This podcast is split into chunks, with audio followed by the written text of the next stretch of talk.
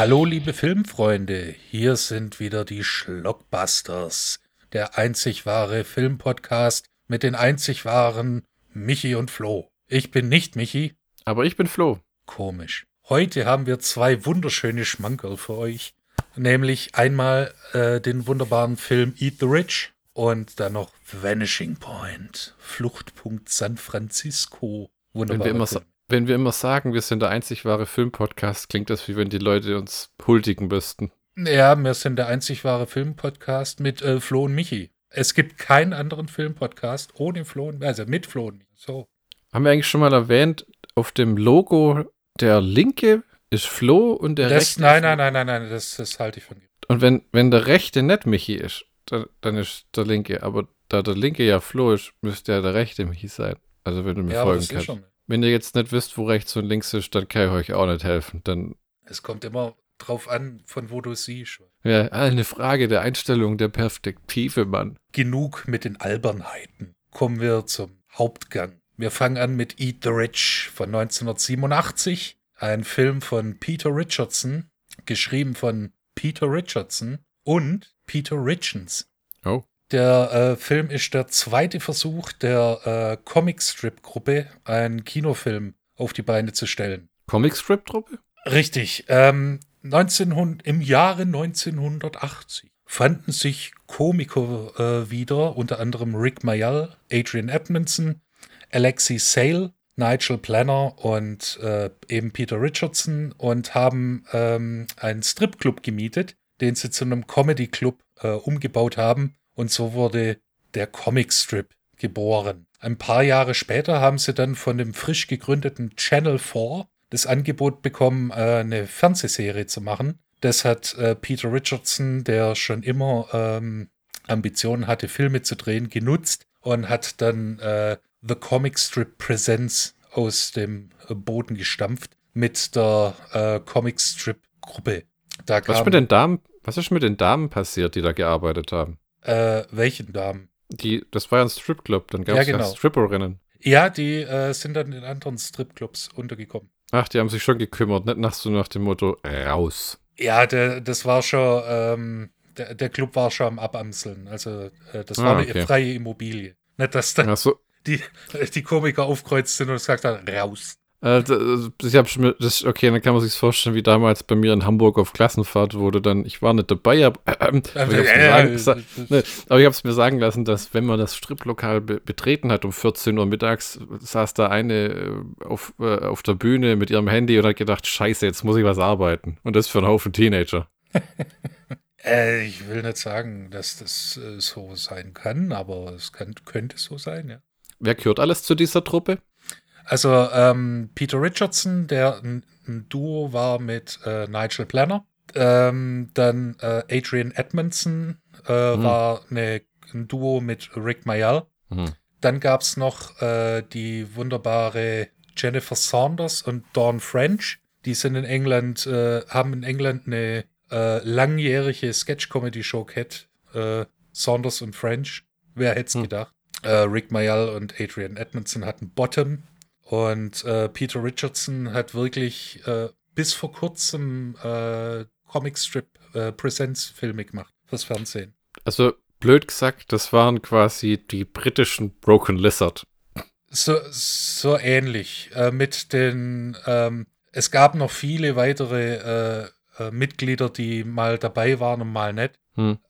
Ich habe die DVD-Box zu The Comic Strip Presents mit allen Fernsehfolgen. Und äh, das war wirklich, äh, äh zuletzt waren es, glaube ich, so ungefähr 20 Leute, die da regelmäßig, äh, mehr regelmäßig, unregelmäßig mitgemacht haben. Hm.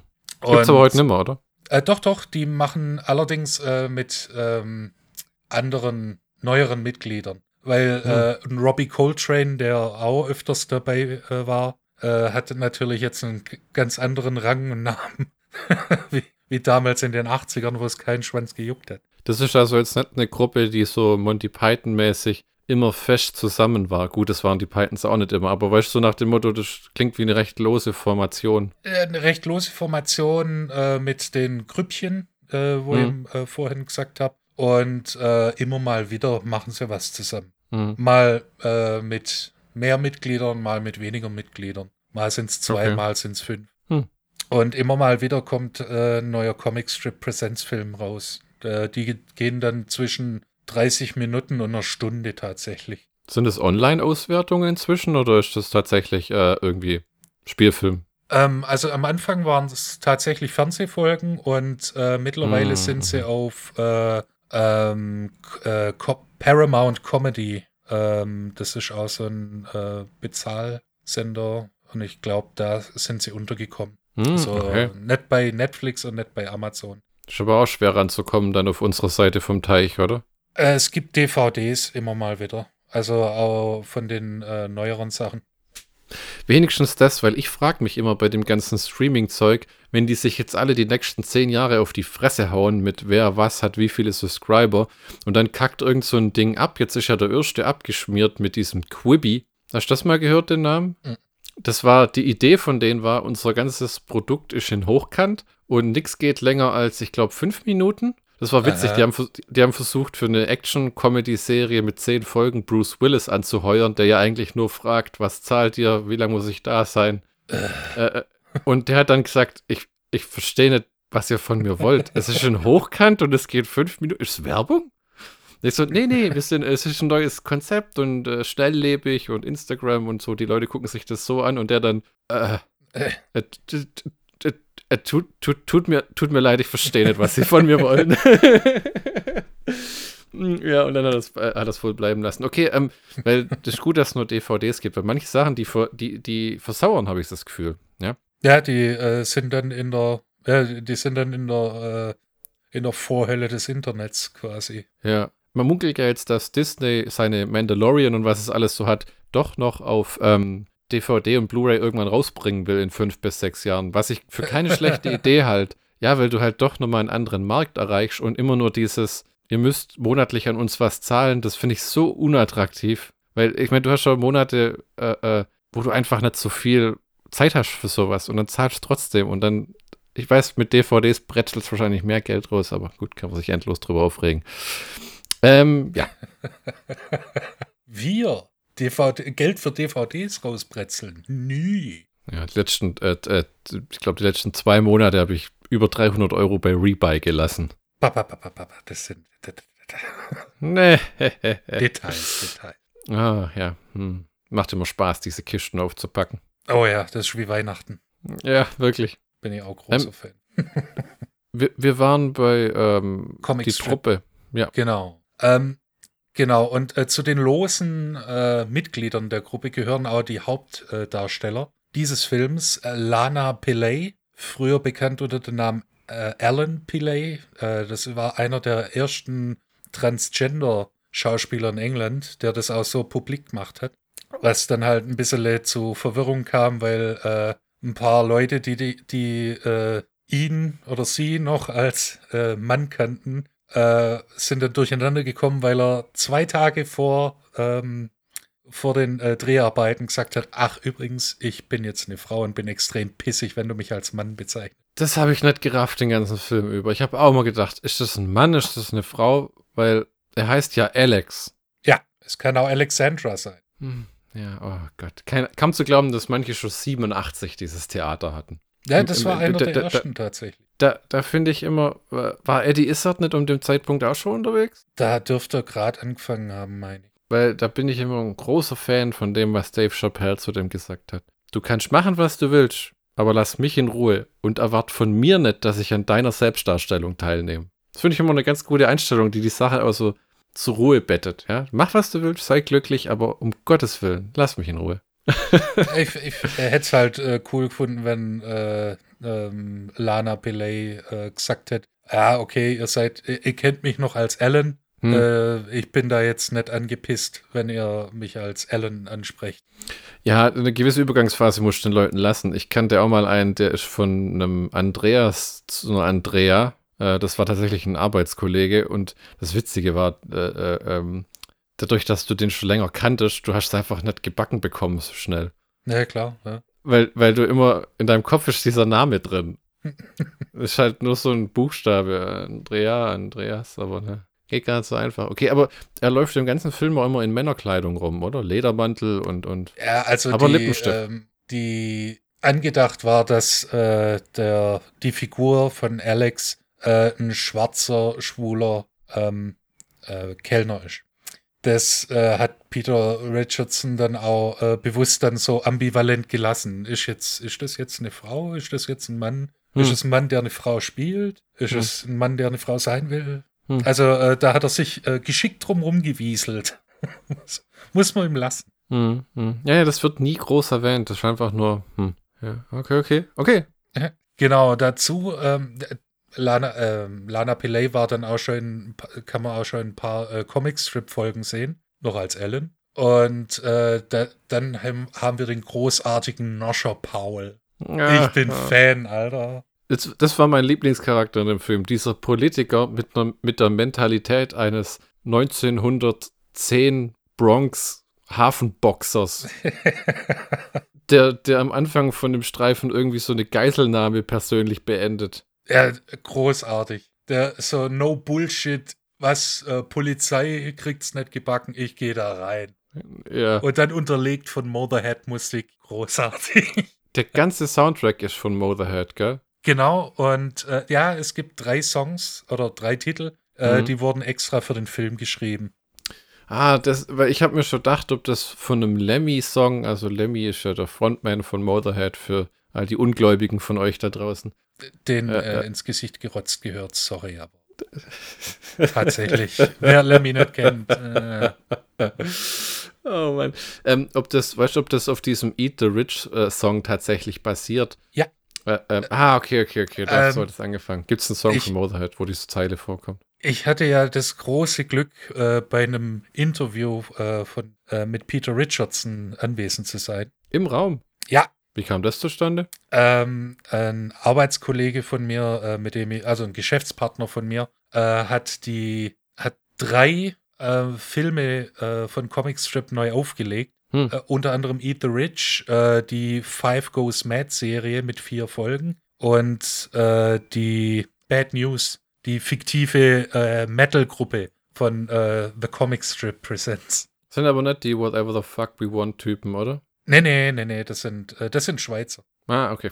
Ähm, ja, und ich, wir haben ungefähr dieselben Wellenlänge und hat, hat mich dann eingeladen. Das Blöde war, ich kam zu spät zum Screening hm. äh, und habe nur die extrem kurze QA-Phase mitgekriegt. Ja, äh, konnte dann aber eine äh, ne schöne Frage stellen, gerade die, was hm. war zuerst da, der Filmtitel äh, oder die Filmidee mit dem Titel oder der Song? Und hm. Peter Richardson meinte dann, ja, äh, er ist mit Lemmy oder war mit Lemmy befreundet, ist dann in den Proberaum gegangen hm. und hat dann gesagt, jo, äh, was geht? Ja, wir proben gerade neue Songs für das äh, damals äh, was war's? Das müsste 6 oh, Orgasmatron gewesen sein. Ähm, Der Name ist Programm. Oh ja. äh, wird auch verwendet äh, in dem ah. Film. Ist Song. das dieses, dieser Dr. Sex-Song, der einmal kommt? Hallo, hallo, hallo. Dr. Rock, ja. Dr. Dr. Rock. also ich, ich war überrascht, wie viele gute Lemmy-Songs, äh, äh, äh, Motorhead-Songs der Film hat. Einfach in dem Sinne, dass ich mich immer bei den Alben schwer tue, diese Songs zu finden, die ich wirklich mag. Dieses, äh, am besten das, gefällt mir das dieses. Das ergibt keinen Sinn, weil Motorhead macht nur gute Songs. Nee, am besten gefällt mir bisher, und ich habe mich nicht viel mit beschäftigt, tatsächlich dieses Coveralbum. Coveralbum? Ja, da gibt es so ein Album nur mit Coverversionen von äh, ähm, Breaking the Law von Judas Priest und ähm, Ah, Undercover, ja, ja, ja. Das Doch genug davon. das Besondere an Motherhead war ja, Lemmy, der Frontman, war der Bassspieler und selten ist ein Bassspieler mal der Frontman. Und Lemmy hat so hinbekommen, seinen Bass so zu spielen, dass der eigentlich klang wie eine verzerrte E-Gitarre. Äh, Lemmy war ursprünglich äh, Rhythmusgitarrist hm. und ähm, hat dann irgendwann mal äh, bei Hawkwind dann braucht ihr einen Rhythmusgitarristen? Nee, aber wir brauchen Basser. Kannst du Bass spielen? Äh, bestimmt irgendwie, kann ja. Und äh, Lemmy hat dann tatsächlich äh, den Bass so gespielt wie ein Rhythmusgitarrist. Hm. Und wenn du das dann, äh, es zeigt er auch mal, äh, wie er seinen Verstärker einstellt, äh, von wegen, das ist ein Bassist, dung, ducke, dung, ducke, dung, ducke, dung. Weil dann hm. alles auf 10 und, und so spiele ich. Dann zerfleddert's dir alles. Ja, das stimmt tatsächlich. Äh, äh, ähm, das klingt schon echt abgefahren. Also es ist ein Sound, den man, den man mögen muss, weil es ist, äh, es ist. Ja, weil es also, äh, ist. Es, nee, ja, äh, ja, ja. ich finde äh, ich, ich find den Gesang gar nicht so gewöhnungsbedürftig, sondern es ist, dass dem sein Bass klingt wie ein Black Sabbath-Album, das man zu Zeiten des Loudness Wars abgemischt hat. Es ist wirklich, es hämmert dich um. Ne? Das sagen die ja. Typen dann ja auch, die auf seine Konzerte gehen. Sie lieben die Lautstärke seine, von seiner Musik, weil sie dann das Gekreische ihrer Frau für zwei Tage nicht hören können, wenn sie wieder heimkommen. ja, und Lemmy musste das machen, weil das äh, Motorhead war ja von äh, am Anfang ein Trio. Ah. Und es hört sich halt schon arg dünn an, stellenweise. Ach, und, das waren äh, alles. Durch den äh, speziellen Basssound gibt das Ganze nochmal Tiefe. Das waren also alles mehr so, äh, äh, äh, wie soll man sagen, wirtschaftliche Entscheidungen stimmt auch nicht, aber ähm, spielerische Entscheidungen. Der hat ja auch immer gesagt, er wollte nie singen, aber einer muss halt ins Mikro grölen. Ne. Und entweder das sucht sich einen Sänger oder macht es halt selber. Ja, und da Lemmy eben Lemmy ist, hat es halt selber gemacht. DIY, fuck it, Alter. Immer selber. Und und der hat immer das Mikro so hochgestellt, dass er sich eigentlich auf Zehenspitzen da reingeschrien hat. Ja, weil äh, die Art, wie Lemmy singt, ähm, ist, äh, wenn er das äh, Mikrofon so hoch hat, mhm. Äh, ist das besser für, für seine Kehle. Oh. Also wenn du das jetzt, äh, wenn er, wenn das Mikrofon zu weit unten gewesen wäre, dann wäre der heißer gewesen ohne Ende. Und ah, hätte seine äh, okay, okay, okay, Stimmbänder zerfickt. Und er hat ja erst mhm. Ende der 90er tatsächlich Gesangsunterricht genommen. Mhm. Und das hört man tatsächlich. Hm. Ja, da bin ich zu unerfahren. Und der ist über den befreundeten Regisseur quasi über diesen Film, in diesen Film reingerutscht. Äh, genau, der hat dann äh, gesagt, hey, willst du einen neuen Song hören? Okay, wie heißt der? Eat the Rich? Ha, guter Titel. Den merke ich mir. Und weil die halt eh diese ähm, Filme rausgerotzt haben oder diese Fernsehserie, haben sie gedacht, da könnte man ja was mitmachen. Ja, und äh, Peter Richardson hat dann äh, Lemmy gefragt, ob er äh, mitspielen will. Hm. Und äh, Lemmy hat gemeint, ja, warum nicht? Macht mal halt mal. Aus Jokos und ja. Dollerei. Ja. Und der ist viel in dem Film. Also ja? ich glaube, der ist, ich glaube, der ist, äh, Lemmy ist mehr in Eat the Rich als Marlon Brando in The Formula. ja, am, Anfang, am Anfang dachte ich, dass Lemmy einen Waffendealer spielt, aber der ist alles Mögliche. Ja, der Musiker, äh, die spielen ja auch auf einem Bankett. Das ist auch herrlich, wo, wo die, die, die, die Band besteht schon zur Hälfte aus seinen Motorhead-Mitgliedern, die irgend so eine äh, äh, Hawaiian Percussion Lounge-Kacke vor sich hin spielen. Und dann kackt irgendwie der, der, der, der Saxophonspieler noch ab und dann sagt irgendwie zu einer zu einem, ey, kannst du da mal aushelfen? Dann arbeitet er sich durch die Menge und springt da äh, auf die Bühne und singt diesen äh, Dr. Dr. Rock Song. Genau. Der ist echt gut. War das ein ja? Hit? Äh, es, es war ein bekannter Titel, aber äh, mhm. kein äh, Ace of Spades. Ja, okay. Ja. Sehr große Motorhead-Hit wo Lemmy nachher auch gesagt hat, äh, äh, es macht ihm nichts aus, das, Sing, das Ding jeden Abend zu singen, aber er findet einfach, er hat bessere Lieder geschrieben ja, in seiner was Zeit. Was tatsächlich stimmt. ja. Aber das ist halt, wenn du einmal äh, äh, so, ein, so ein Ding abgeliefert hast, dann musst du es bringen. Ja. ja. Das ja, ist gut, ja wie, Alice Cooper singt seit 50 Jahren Schools Out. Ich meine, der Song ist, glaube ich, noch von 68 oder sowas. 72. Ah ja, okay, gut. Ja, das sind trotzdem äh, 50 Jahre bald. Lang genug. ja, ja, wahrlich. wahrlich. Und das ist auch nicht der beste Alice Cooper-Song. Ne? ja. ähm, ähm, wir waren bei Nosh, genau. diesem Fleisch. Nosher Powell. Diesem Fleischmuskelpaket in seinem grünen Anzug oh, mit, ja. seiner, mit seiner Frau, aus der man wahrscheinlich drei normalgewichtige Frauen rausschneiden könnte, wenn nicht vier. Und seinem East End Charme. Ora, listen ihr. You're never gonna make it if you can't hold your liquor. der, setzt sich, der, der, der setzt sich ans Bankett und macht so die Bierdose auf.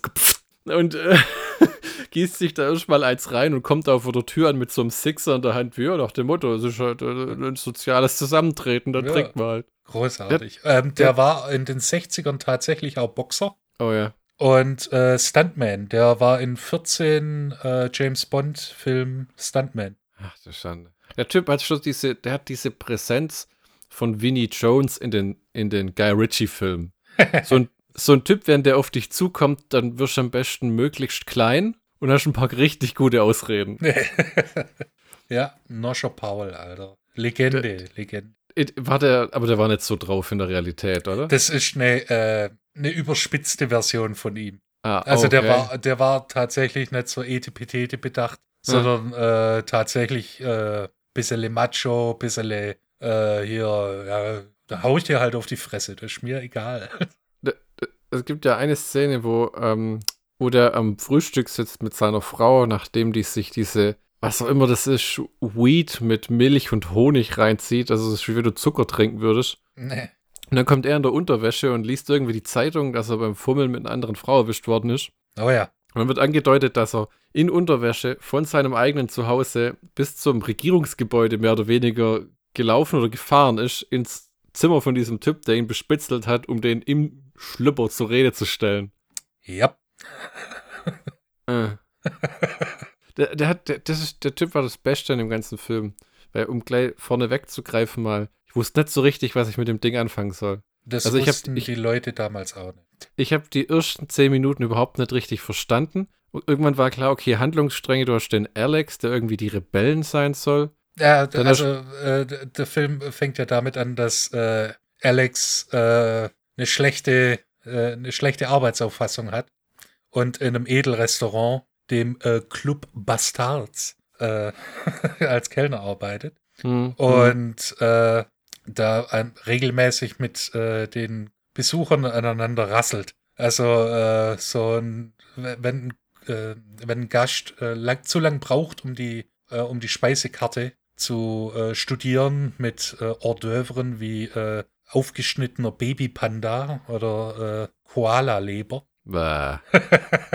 Und dann das Ganze mit Get on with it, Fatty quittiert. Ähm, ja, dann wird er eben gefeuert. Der ist einfach genervt von den Leuten. Er kriegt kein Trinkgeld, man behandelt wie ein Idioten und die, die Leute, die da essen, sind alles durch die Bank eigentlich Arschlöcher. Ja, die reiche Klasse, reiche Leute. Ja. Also der Film hält mit seiner politischen Gesinnung nicht wirklich hinterm Berg. so Arbeiterklasse, und dass Ah, die ah. Upper Class alles Idioten sind. Ja, das hat ja John Cleese in seinem ersten Teil seiner Biografie, Gott bewahre, dass der das zweite auch mal schreibt, bevor er verreckt. Ähm, ähm, dass er das jetzt nicht macht während der Pandemie. Ich hoffe echt, dass der das gerade macht. Der hat irgendein Buch der letzten nochmal geschrieben über Beziehungen oder irgend sowas. Das interessiert mich aber irgendwie ein, ein gottverdammten Scheiß. Ich will diesen Teil ab. Der hat ja, der hat eine, eine der besten Biografien geschrieben, die ich je gelesen habe, wo er sich irgendwie da acht Wochen in Australien in einem Hotel eingeschlossen hat. Und die hört genau auf, wenn, er, wenn die Python-Phase beginnt. Ähm, worauf wollte ich denn jetzt hinaus? Was bin ich jetzt bei, jo bei John Cleese? Upper Class. Genau, der sagt da in seinem Buch, Großbritannien hat ungefähr äh, 25 verschiedene Arten von Unterschicht. ja, und das äh, muss man dann auch im äh, historischen Kontext sehen. Ja. Hm. Es war die Thatcher-Zeit. Hm. Und äh, die Tories äh, haben kräftig Scheiße gebaut. Hm. Und äh, die Labours haben kräftig zugeschaut, wie Scheiße gebaut wird. Es war eine große Unmut in Großbritannien und äh, da gab es dann halt auch Bambule politischen. Also auch mit, äh, jetzt nicht äh, mit der Terrororganisation, die äh, Noscher Paul mal geschwind liquidiert, sondern ähm, Streiks und äh, allen möglichen Scheißdreck. Also das war keine schöne Zeit in England. So. Das ist, das ist ja, Margaret Thatcher hat es ja dann endgültig verkackt, wo sie vor der Entscheidung stand, hoffentlich habe ich das mal richtig verstanden, die Falkland Islands, äh, die Falklandinseln wollen sich nicht mehr diesem Kolonialgefüge beugen. Und dann ging es drum. nee, nee, nee, nee, nee, nee. War das äh, nicht das? Nee, ähm, das, das im Gegenteil, das hat Thatcher noch gestärkt. Das war 82, Hm. als die äh, Argentinier äh, die Falklandinseln besetzt haben. Ach, da gab es tatsächlich äh, äh, For Foreign Aggression, wie man immer sagt. Ja, das ist dann wirklich in einem äh, Krieg ausgeartet. Ja, ich dachte immer, das war so ein, okay, weißt du was, wir müssen zeigen, wir haben es nur drauf, Armee rein, alle umbolzen. Ja, das, davon sind die Argentinier ausgegangen, so von wegen, dass die Falklandinseln sind so weit weg, die Hm. Engländer machen nix. Hm. Ja, little did they know, dass die Engländer dann halt sagen, Alter, nicht cool, wir schicken da jetzt Kriegsschiffe runter, Royal Marines. Die haben die ja niedergeschlagen, blutig. Ja, das, äh, das war ein ausge, äh, ausgewachsener Krieg. Hm. Äh, Gibt's auch nicht viel drüber, irgendwie filmtechnisch oder so, ne? Äh, filmtechnisch wird's nur am Rande behandelt. so äh, Made in England und England äh, 86. Hm. Da gibt's, äh, es gibt aber äh, argentinische Filme, weil die sind immer noch kräftig stinkig auf die Engländer. Hm. Wenn du mal das Feuerland-Special von äh, Top Gear gesehen hast, wo sie mit äh, Steine werfen aus der Stadt äh, gejagt werden. Hm, okay. Also das, da, da gibt es immer noch Animositäten. Na, dass die Leute immer so nachtragend sein müssen. Na, ja, und ähm, ja, also das so, soweit zum politischen Kontext. Und äh, Alex wird gefeuert und geht dann, wie, wie es normal ist für Leute, zum Sozialamt und sagt, yo, ich bin arbeitslos. Ich habe nichts, äh, ich habe nirgendwo ein Bett, wo ich pennen kann. Ich brauche Kohle. Und Nigel Planner und Miranda Richardson äh, im äh, äh kleinen Nebenrollen sagen dann, hahaha, du willst Geld, dann tanz für mich. Ja, das ist klasse. Die ganzen Angestellten in dem Arbeitsamt verhalten sich wie, ach, dieses, wie kann man sich, wie kann man kein Geld haben? da gibt es diesen wunderbaren Satz von Noscher Paul bei seinem Wahlwerbespot. Von wegen, es gibt reiche Leute, es gibt viele reiche Leute, aber es gibt noch viel mehr arme Leute. Ja, ja, ja, ja. Und weißt du warum? Weil ihr zu faul seid, zu um zu arbeiten. ihr mieses Dreckspack. Das, da ist da irgendwas Verrücktes gelesen. Ähm, in den Untiefen des Internets. Deutschland hat 2,3 Millionen Arbeitslose, aber 14,5 Millionen Hartz-IV-Empfänger. Wie bitte? Ja.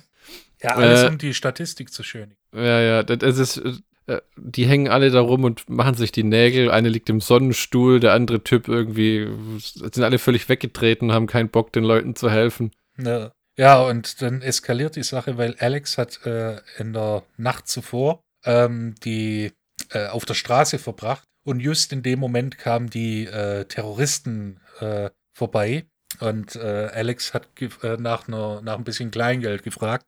Und die Terroristin äh, gibt äh, ihre, ihren Mantel an Alex und dabei fällt die Knarre aus, aus der Manteltasche. Die hatte einen russischen Akzent oder sowas, gell? Ja, weil äh, angedeutet werden soll, dass das äh, KGB, vom KGB angeheuerte ja. hm, Terroristen sein sollen. Ich hätte ja jetzt die Franzosen vermutet, aber gut. Nee, das war in Frankensteins Todesring. Ja. Oder äh, was bei den Terroristen halt witzig ist, ähm, der Hauptterrorist wird gespielt von Shane McGowan, der Sänger von, ähm, von den Pokes. Es, es, wenn du den heutzutage oder? siehst, er hat jetzt Gott sei Dank wieder äh, Zähne. Ja. Ja, also äh, es, es ist halt lustig, wie der dann von Noscher Paul vermöbelt wird. Alex erschießt dann Miranda Richardson. Im Arbeitsamt, ja. Ja. Und, you made äh, me do this, I didn't want to do this. Wo er auf der Straße steht und, durch, wild durch die Gegend ballert. Such Einfach mal ein so. Auto, bevor die Kugeln ausgehen. Ah, ja. Äh, niemand juckt. Kommt doch irgend so ein Typ vorbei, so ein Journalist, ja, ähm, der den anquatscht. Von, vom Musiker Jules Holland. Also die sind einmal Top of the Pops drauf und runter gegangen und machen dann ein hübsches Foto. Mhm. Noch eins mit der Waffe. Haha, klick. Dann gibt es irgendeine Sch äh, Schlagzeile, glaube ich, in der Zeitung von wegen The Bastards, irgendwas. Ja, genau. Und das ähm, schmeckt Noscher Paul halt überhaupt nicht. Hm. Weil das äh, ihm als äh, Home, Home Secretary halt äh, derb auf den Sack geht. Und er dann, ähm, äh, ich weiß nicht, wie er heißt, Commander Fortune, glaubt, ähm, sein Widersacher und äh, dessen Handlanger, Lemmy, oder im Film Spider ja, Lemmy ist irgendwie, der, der, der, hängt die ganze Zeit rum und schmiedet Pläne, wie man ähm, diese Rebellen ausschalten könnte und wie man Nein, wen wo beeinflussen kann. Echt? Ich habe immer ja. das Gefühl, das Gefühl gehabt, die wollen die äh, äh, ausbuten. Nee, die wollen die unterstützen und, ja, okay. äh, und Noscher, damit Noscher Paul, der am, politische Ambitionen hat, damit der nicht äh, äh, Premierminister wird. Ah ja, okay. Genau. So, und dann kommt es äh, zu einer Party. Von äh, Commander Fortune, dem Noschers Widersacher und Lemmys Chef. Und dann verkuppelnd, äh, verkuppelt er Noscher mit einer KGB-Agentin. Ja. Und das, das, äh, das fand ich herrlich, wie die auf dem Rücksitz der Limo an dem rumspielt und dann You've got a gorgeous body und der Well, ja. help yourself. yourself. Die Art von dem ist so irgendwie äh, äh, äh Der ist völlig durchgeknallt, das macht ihm aber auch nichts aus. Ich weiß nicht, ich habe so einen Charakter noch nicht an vielen Stellen in Filmen gesehen, weil der ist nicht, äh, äh, äh ich weiß auch nicht, überzeichnet, ja. ja. Völlig durchgeknallt, nee, eigentlich nicht. Nur, das ist, wie, wie man sich halt vorstellt, wenn ein einfacher Arbeiter Politiker wird und einfach mit Lobbyismus und Tuschelmuschel nichts zu tun hat, sondern einfach sagt, wem muss ich auf die Fresse hauen, damit die Sache ja. hier klappt. Da, da gibt es auch eine schöne Szene mit Rick Mayall, der, äh, uh. Der ähm, ein Gewerkschaftsführer, äh, äh, Great Tits. und dann irgendeiner unter den Rock gucken will und kriegt dann in die Fresse von der. Äh, der wird dann kräftig vermöbelt, weil äh, er als Gewerkschaftsführer einen Streit an, äh, Streik angezettelt hat. Mhm. Und er schmeckt Noscher gar nicht. Das sieht voll gar nicht so gespielt aus, wie der dann an der Krawatte durch den ganzen Raum schleift. Ja, ist auch nicht. weil das, das war, war, einfach Noscher, der gesagt hat, okay, wie kriegt man das am realistischsten hin?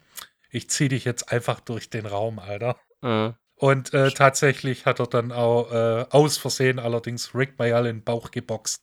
Oh, wo er diesen Song, äh, Ton macht. genau. also. äh, ja, das endet dann damit, dass er sich mit der KGB-Agentin Fiona vergnügt. Mhm. Und die Presse findet es natürlich geil. Mhm. Und äh, äh, verherrlicht es, was nicht dem Plan des Commander Fortune äh, entspricht. Und währenddessen äh, treffen Alex und äh, Ron, der arme Mensch, der bei, im März äh, die ganze Zeit in einem Unterhemd rumrennen muss und stark behaart ist. also sehr behaarte Arme. Äh, treffen ja, dann ja, ja, auf äh, Jimmy, gespielt von Jimmy Fag. ich kenne die immer alle nicht, da bist du mehr im Bilde. Ich, der, der, Typ hatte, der Regisseur, da einfach gute ähm, Musiker-Connections, oder? Äh, Jimmy Fag, das ist ähm, der hat angefangen als angefangen als Musiker äh, bei den äh, bei der Royal Navy hm. und hat dann später äh, Karriere gemacht als äh, Pubkomiker. Hm. Also der war jetzt nicht irgendwie im, im, Fernsehen oder so, sondern der ist durch die Pubs getingelt und war dann auch äh, ist dann auch im Comicstrip untergekommen, weil er dann halt doch ein bisschen äh, härteren Humor hatte als die Norman Wisdoms und äh, Kenneth Williams hm. zu der Zeit und äh, war dann quasi auch der Stammklavierspieler äh, in dem Club und dadurch ist er dann auch zum den Comicstrip Presents Film gekommen und spielt hier eben den Charakter des Jimmy mit einer Schwäche für äh, Schokoladenbonbons. Hm. Das hast du hast mal wieder nicht aufpasst, gell? Nee, ich muss mal ehrlich zugeben, ich habe im späteren Teil des Films Großteil dieser Alex-Szenen übersprungen, in der Hoffnung wieder zu Lemmy und Nosh zu kommen. Weil oh. ja, man kann dem Film schon vorwerfen, dass der Alex einen Scheißdreck mit der Haupthandlung zu tun hat, so ein bisschen. Er, der gammelt halt mit seinem quasi die, äh, die Handlung in Gang. Der gammelt so mit seinen Widerstandskämpfern darum, die aber nie wirklich irgendwas äh, erreichen oder die Erst sind halt als, äh, als sie dann das Restaurant übernehmen. Im Grunde genommen ist das ein fleischgewordener MacGuffin, so der Anstoß für die Handlung. So das Proletariat äh, rebelliert. Und das mit dem, die fressen die jetzt, fand ich auch merkwürdig nachher, weil das kam so in den letzten 15 Minuten erst. Ja, als sie dann, äh, äh, als sie dann tatsächlich dann das äh, Restaurant übernehmen und mal geschwind alle massakrieren. Alle.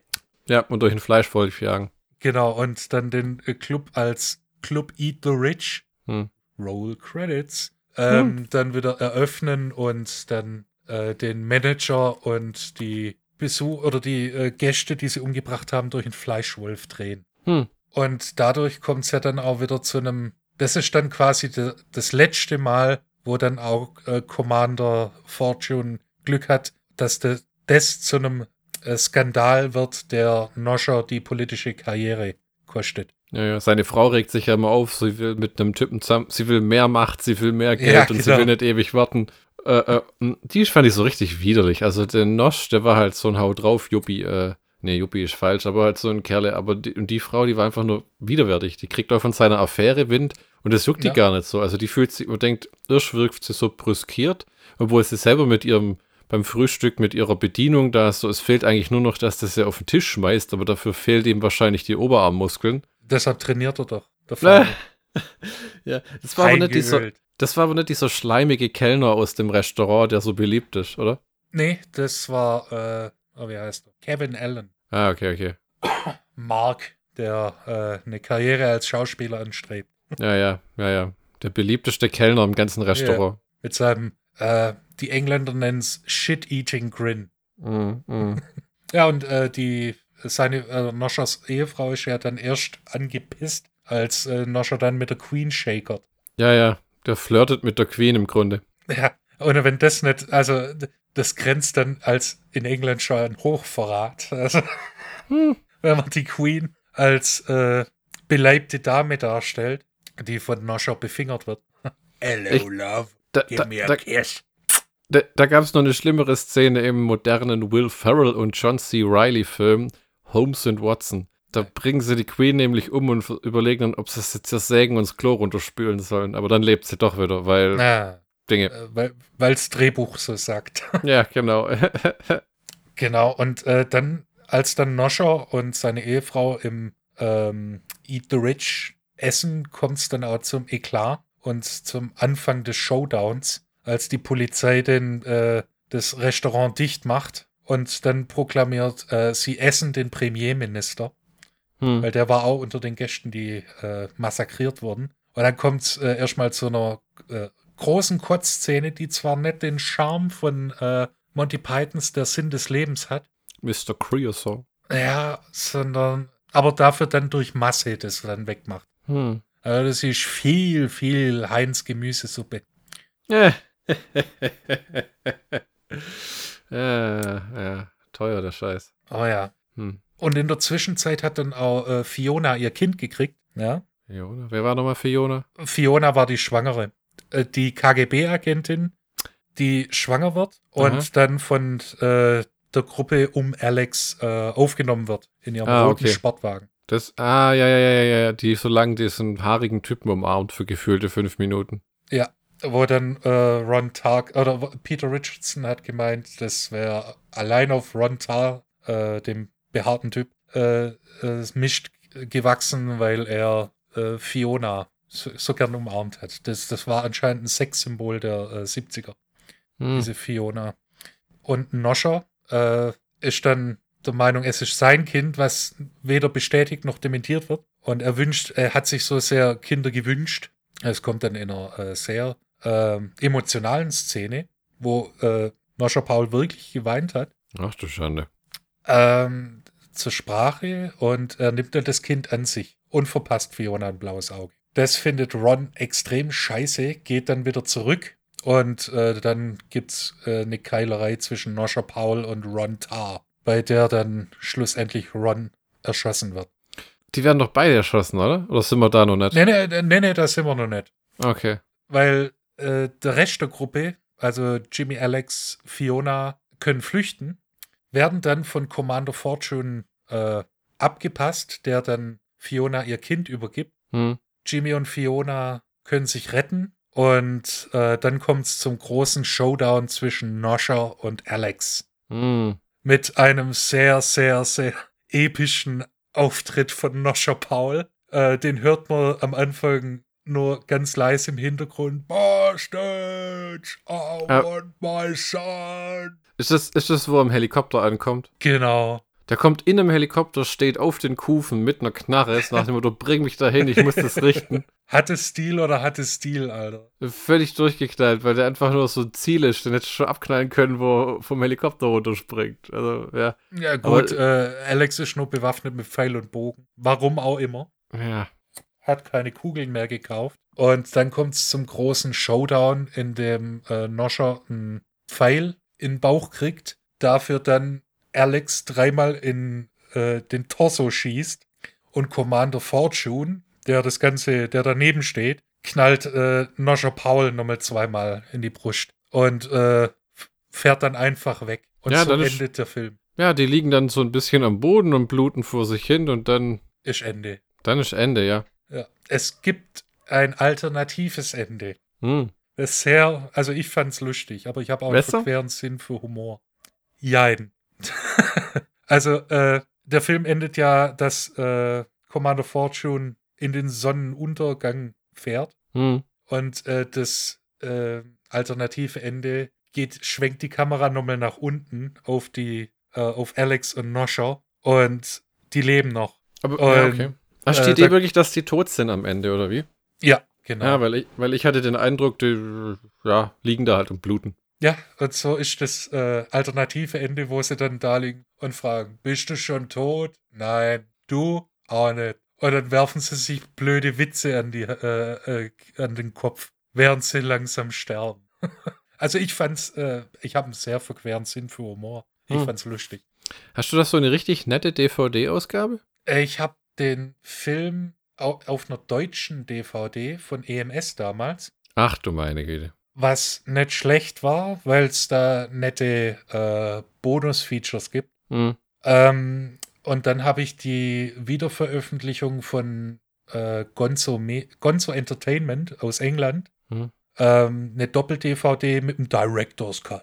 Ist da irgendwas Director's gecuttet? Nicht wirklich. Gibt es einen Audiokommentar? Nee, leider nicht. Ah, es gibt äh, äh, ein, ein, kurzes Interview mit äh, Peter Richardson, hm wo ich dann ein bisschen angepisst war, weil äh, im Prinzip hat er genau das bei der QA-Session auch gesagt. Ah, okay. Hm. Ja, ja, ja, Und dann gibt es eben noch das alternative Ende. Hm.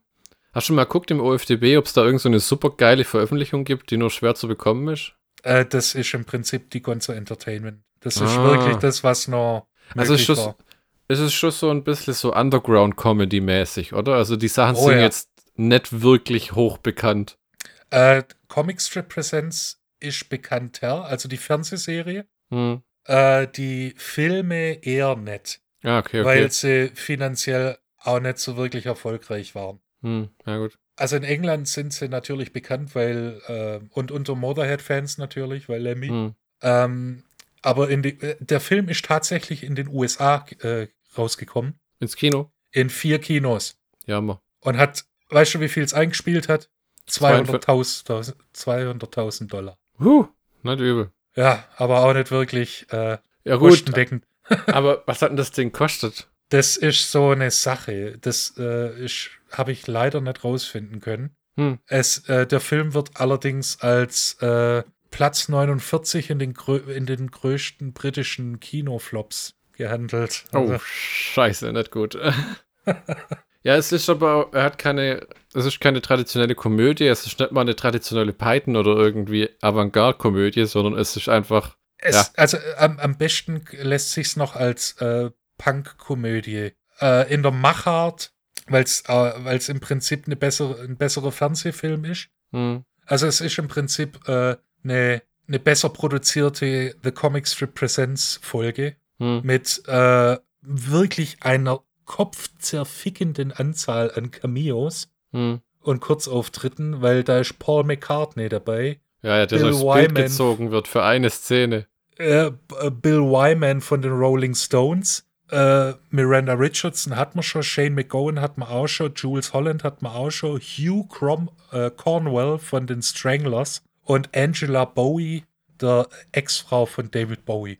Ja, bei dem Film immer so das Gefühl gehabt, das ist wie so eine Adam Sandler-Komödie, was die Besetzung angeht, weißt so, so lauter Kumpels und Leute, die dann halt irgendwie der Regisseur kannte, die hat, die hat man alle da rein verfrachtet. Ja, ja im Prinzip ist so. Also ja. äh, Peter Richardson, äh, im Prinzip sind es eher Peter Richardson-Filme, weil der war vorher da.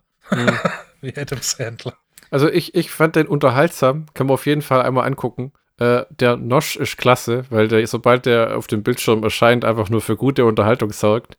Ähm, der, den Alex fand ich nervtötend. Und äh, äh, das mit dem Lemmy und dem, das sind irgendwie so drei verschiedene Filme in einem. Es ist so eine halbe, ein halber Roadtrip, mhm. so ein bisschen ein Spionage-Ding. Mit Lemmy. Und, ja, dann ist so eine, so eine richtig krasse Satire mit dem Nosch. Ja, der, der Typ könnte eigentlich seinen eigenen Film nochmal drehen mit dem Charakter, wo er irgendwie einfach nur einen durchgeknallten Politiker spielt, der versucht, in irgendein anzukommen und es dann tatsächlich schafft. So eine Art es gibt so diesen Film mit ähm, Chris Rock, wo der plötzlich Präsident wird, weil ja, sie den, ja, ja, genau. so den dümmsten suchen, der das machen kann, weil sie irgendwelchen Scheiß vorhaben. Sowas wäre auch nett. Der Typ lebt wahrscheinlich nicht mehr, oder? Nee, der ist, äh, der ist 2018 gestorben. Ah, okay. ja, gut, weil ich hätte gedacht, das wäre so ein typischer Herzinfarktkandidat von der Statur her. Ja. Ja, ja, ja. ja.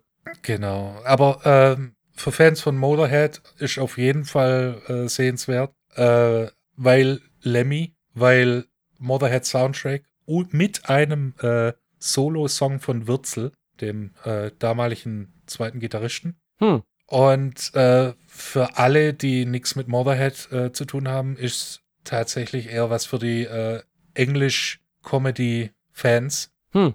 Aber der härteren Gangart. Nicht äh, äh, die Carry-On-Filme, sondern wirklich Anarcho, billig gemacht, aber, äh, aber trotzdem gut.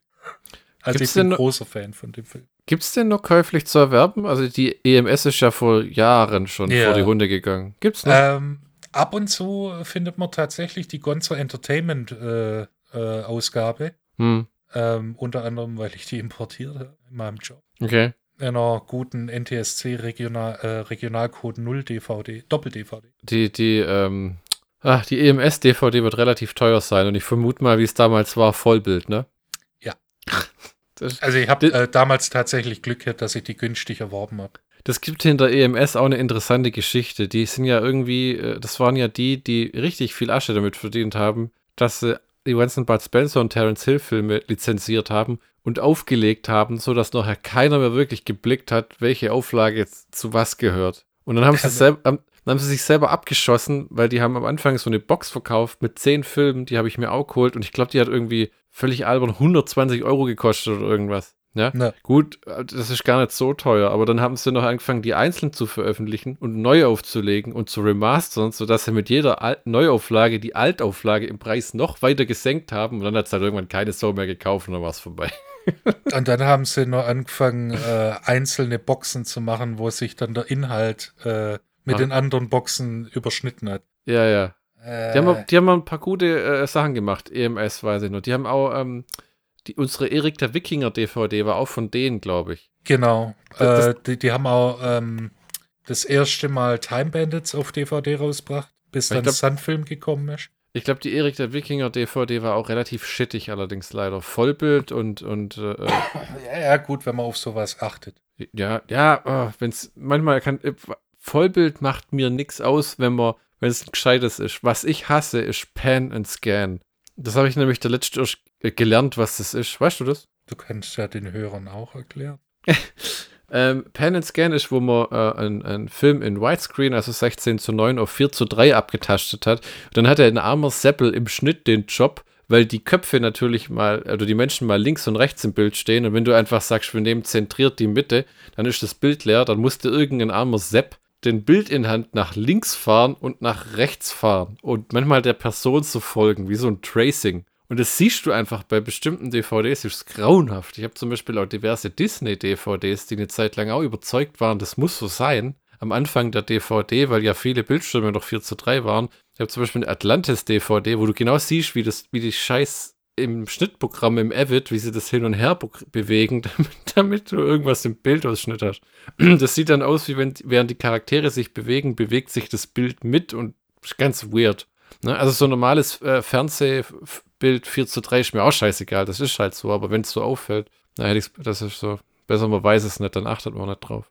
Ja, und die haben auch eine verdammt, EMS hat auch eine verdammt geile ähm, Assault on Precinct 13 DVD rausgebracht. Gut, da habe ich die holländische. Ja, die ist ja, die, die ist ja auch gut. Ja. Dann, genau. dann, dann, dann, das war quasi Eat the Rich jetzt, ne? Richtig, dann könnte man noch geschwind einen Schlockbusters-Count machen, nur um die Jawohl. ganze Sache noch ein bisschen abzurunden. Immer gut. Wir haben eine Anarcho-Comedy der politischsten Sorte. Hm. Es ist äh, Gemetzel, es ist, es gibt Blut, es gibt wirklich, wirklich, wirklich schräges Zeug. Hm. Und es gibt Lemmy. Äh, ja, wo man immer denkt, wenn man das nicht gewohnt ist, wie der aussieht, so ich glaube, das Pünktle auf deiner Stirn braucht mal das Salbe. Aber das war halt so, der hat ja so Warzen im Gesicht. Ja, das äh, sind keine, also das sind tatsächlich keine Warzen, sondern äh, Geschwülste. Das wurde ja nachher mit voranschreitendem Alter schlimmer bei ihm, glaube ich, gell? Mm. Also ich habe das Gefühl, er hat doch nicht so viel im Gesicht, wie es später mal war. Der hat ja neben der Backe so einen richtigen Bobblecat irgendwann. Zwei. Ja. ja, die waren aber immer da. ja, okay. Genau. Und äh, ja, Lemmy ist Lemmy. Ja. Deshalb ist der Film klasse. der Soundtrack noch besser. Der Soundtrack war wirklich, also die Songs waren wirklich klasse, ja, das muss man sagen. Den habe ich mir auch extra auf CD gekauft. Das habe ich mir schon fast gedacht, weil der ist wirklich eine Motherhead-Compilation im Grunde genommen, oder? Oder sind es echt nur drei, vier Songs, die da drauf sind? Naja, das sind, äh, sind mehrere Songs und eben, was für mich der Kaufreiz war, war die, ähm, war der, das Instrumentalstück von Würzel. Ah, okay. Weil das war auf keiner Motherhead-LP drauf und auch auf keinem, ja gut, Würzel hat äh, dann nur noch ein Album rausgebracht, das posthum rausgekommen ist. Und das war dann auch nicht. Wer war nochmal Würzel? Würzel war, ähm, also die Besetzung damals, Motherhead war Lemmy, Filthy Animal Taylor am Schlagzeug und die damals neuen Gitarristen, äh, Phil Campbell, der es äh, bis zum Schluss ausgehalten hat, und äh, Würzel, Michael, irgendwas. Der hat hingeschmissen irgendwann. Äh, der hat dann gesagt, äh, der hatte äh, unter anderem Probleme mit Alkohol. Oh. Und äh, hat dann gesagt, das Touren ist nicht mehr für ihn. Hm. Das bringt ihn um und ist dann, hat dann tatsächlich auch dem äh, Musikbusiness den Rücken gekehrt. Hm. Bis er dann ähm, kurz vor seinem Tod dann wieder zur Gitarre gegriffen hat. Oh, okay. So was. Ja. Und äh, von der Motherhead-Besetzung lebt nur noch Phil Campbell. Ja, ja, Lemmy hat's, äh, Lemmy ist ein bisschen, ich kann fast sagen, hässlich gestorben am Ende. Der war wirklich krank. Ja. Dass der, dass der nur so auf die Bühne gegangen ist, wie du ihn teils gesehen hast, war ja schon eine, also, das, also nimmer. Äh, mein letztes Motherhead-Konzert, ich habe selten auf dem Konzert geheult, aber da habe ich geheult. Ja, ja. Weil er nur noch ein Schatten seiner selbst war. Wo er gesagt hat, we are Motherhead, don't forget us. Äh, ja. Das hast du schon mal erzählt, ja. Ah, ja schon. Läuft mir immer noch eiskalten Rücken runter. Ja, ja, weil, weil der, der ist halt echt quasi auf der Bühne gestorben, ne? Hat ja auch ein ganz bescheidenes Mehr Leben. Weniger, ja ganz äh, bescheidenes Leben geführt, hatte immer so ein Rent-Controlled Apartment, hing in der Bar rum, hat viel Geld für seine Kleider ausgegeben. Na, hat Rainbow Bar and Grill. Hat im späteren Leben, äh, äh, wo sein Stammplatz so eingekettet ist jetzt, gell? Ja, das ist das äh, quasi Lemmy äh, Denkmal. De, äh, und äh, später im Leben hat er einen erwachsenen Sohn, Cat, mit dem er sich dann auch noch zusammengefunden hat und der dann nachher, glaube ich, sein fast Alleinerbe geworden ist von, ja. von der, der Motorhead-Sache. Wobei ich nie richtig verstanden habe, wer das jetzt verwaltet. Ich glaube, das macht irgendein Unternehmen halt. Ja, ein Trust. Naja, ah okay, okay, okay. Ja, Lemmy war nie einer von diesen Rockstar-Millionären. Der Mann hat gut gelebt und hat, glaube ich, er hat ja mal gesagt, wenn er jetzt Millionen verdient, würde er schon äh, äh, einen Weg finden, es rumzubringen, aber er kommt sich jetzt nicht unglücklich vor oder so. Er muss ja, halt auf Tour gehen, damit er davon leben kann. Ja, und äh, sein, sein Lebensstil finanzieren kann. Mhm, sein, wo der dem späteren Leben aus Gesundheitsgründen ist er von äh, äh, Jackie Cola auf was umgestiegen? Ja, auf Wodka Orangensaft. Und dann hat er äh, in Interviews gesagt, ja, das Cola, das war's. Das war nicht die, das war nicht die zehn Schachteln Marlboro am Tag. Ja, ja. Oder das, die Flasche Jack Daniels am Tag. Es ist Wahnsinn, wie alt manche von diesen Rockern werden. Ozzy Osbourne lebt technisch gesehen auch noch äh, äh, wenn praktisch ich echt den Glauben daran verloren habe, dass der nochmal auf Tour geht. Ich warte immer drauf, dass Sharon diese Dome-Konzerte ankündigt mit diesem Ozzy came to you for over 40 years, now you have to come to him. Und dann mieten sie ihn im L.A. irgendeine Halle, wo er zehn Konzerte gibt und dann schmeißt er hin und dann kriegt sie ihn doch dazu, dass er die Vegas Residency, die Residency? Vegas Residency macht wo er immer gesagt hat, er wird lieber sterben, bevor er sich in so ein scheiß Casino einsperren lässt. Da ist, also da ist Ossi auch nicht der Typ dazu, glaube ich. Ja, ja, wir erinnern uns an You want me to come in on a sleigh? I'm the Prince of fucking Darkness. fucking Darkness. Schneid, Bubbles. Sch Schnitt zu, wie er dem scheiß Schlitten reinkommt. Hello, Cleveland. We're Motorhead and we play fucking Rock'n'Roll. Muss man dazu sagen, Lemmy war auch, hat ja angefangen als ähm, Rhythmusgitarrist bei den Rocking Vicars, die in Nordengland fast bekannter waren als äh, The Kings und ähm, andere Beatbands. Äh, und die waren in Jugoslawien auf Tour. Muss man sich mal vorstellen. In den 60ern. Kurz darauf ist äh, Lemmy dann bei äh, Hawkwind eingestiegen, der Space Rock Gruppe, die es heute immer noch gibt, witzigerweise. Und ähm, wurde vom Rhythmusgitarristen zum Basser. Und der Aufenthalt ging drei Jahre Genau, äh, dann wurde er in Kanada festgesetzt wegen, ähm, wegen Marihuana, äh, wegen Drogenbesitzes. Kam dann in Knast, also nicht Prison, sondern Jail, was ja ein kleiner, aber feiner Unterschied in Nordamerika ist. und wurde von der Band Hawkwind nur, nur ausge, äh, ausgelöst, weil, sie, weil der äh, Ersatzbass es nicht geschafft hat. Also hat äh, Lemmy die Tour fertig machen dürfen und er wurde rausgeschmissen. Und äh, aus Rache hat er dann mit den Freundinnen und Ehefrauen geschlafen. Kurz darauf hat Lemmy dann Motorhead gegründet. Und der Rest ist Legende. Willkommen zum Vanishing Point, aka Fluchtpunkt San Francisco von 1971. Oh ja. Das Ding hat auch einen wunderschönen alternativen DDR-Titel und da hat man das Ding einfach Grenzpunkt Null genannt. Es kann ja nicht sein, dass es das kapitalistische Ausland ist. Wohin will man denn flüchten? Ist doch schön hier, man hat doch alles. Ähm, Regie Richard C. Äh, C. Sarafian, Drehbuch hm. Guillermo Cabrera Infante. Der heißt bestimmt Infante. ähm, Barry Newman als Kowalski, äh, Cleveland Little als Super Soul, äh, Dean Yeager als Goldsucher, Victoria Madeline als Vera Thornton, Robert Donner als Collins, Timothy Scott als, als Angel, Carl Swenson als Sandy McKees und Anthony James als Anhalter. Uh. Die Handlung. Denn jeder, hm. jeder Film braucht eine Handlung, denn wenn nichts passiert, dann vergeht die Zeit nicht und dann steht das Bild nur still. Ähm, Kowalski Barry Newman arbeitet als Autoüberführer in Colorado und bekommt den Auftrag, einen getunten Dodge Challenger nach Kalifornien zu fahren. Kurz nach Beginn wettet er mit seinem Drogendealer, dass er es schaffen könne, den Wagen in weniger als 15 Stunden abzuliefern. Vollgedröhnt mit Speed beginnt eine halsbrecherische Jagd durch die Staaten, bei der er die skurrilsten Gestalten kennenlernt. Immer wieder von Erinnerung seines früheren Lebens übermannt, versucht er mit Hilfe des Radiomoderators Super Soul der Staatsmacht zu entkommen. ja. Der Film ist im Grunde genommen eine einzige Verfolgungsjagd und dann auch wieder nett. Oh ja. Mit Unterbrechungen. Genau. Ähm, die haben es äh, jetzt ein bisschen Trivia. Die haben sich für den Film acht von diesen Dodge Challengers von der Chrysler Corporation geliehen.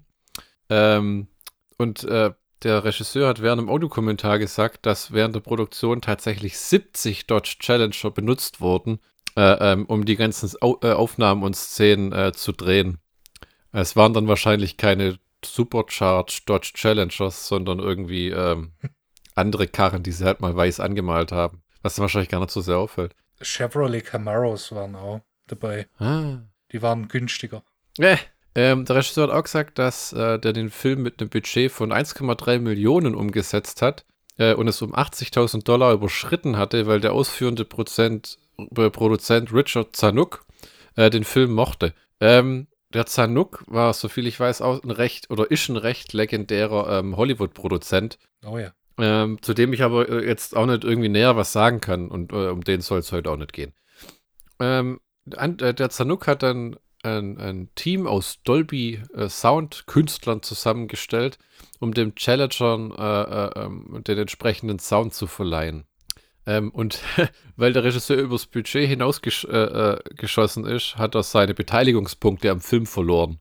Der hatte 2,5 Punkte. Da gibt es ja so berühmte Stories, wie die Regisseure damals alle Punkte bekommen haben. Wenn man zu Disney heute sagt, äh, du, wenn ich dir den Ant-Man 3 mache, wie viele Punkte bekommen die? Dann machen die nur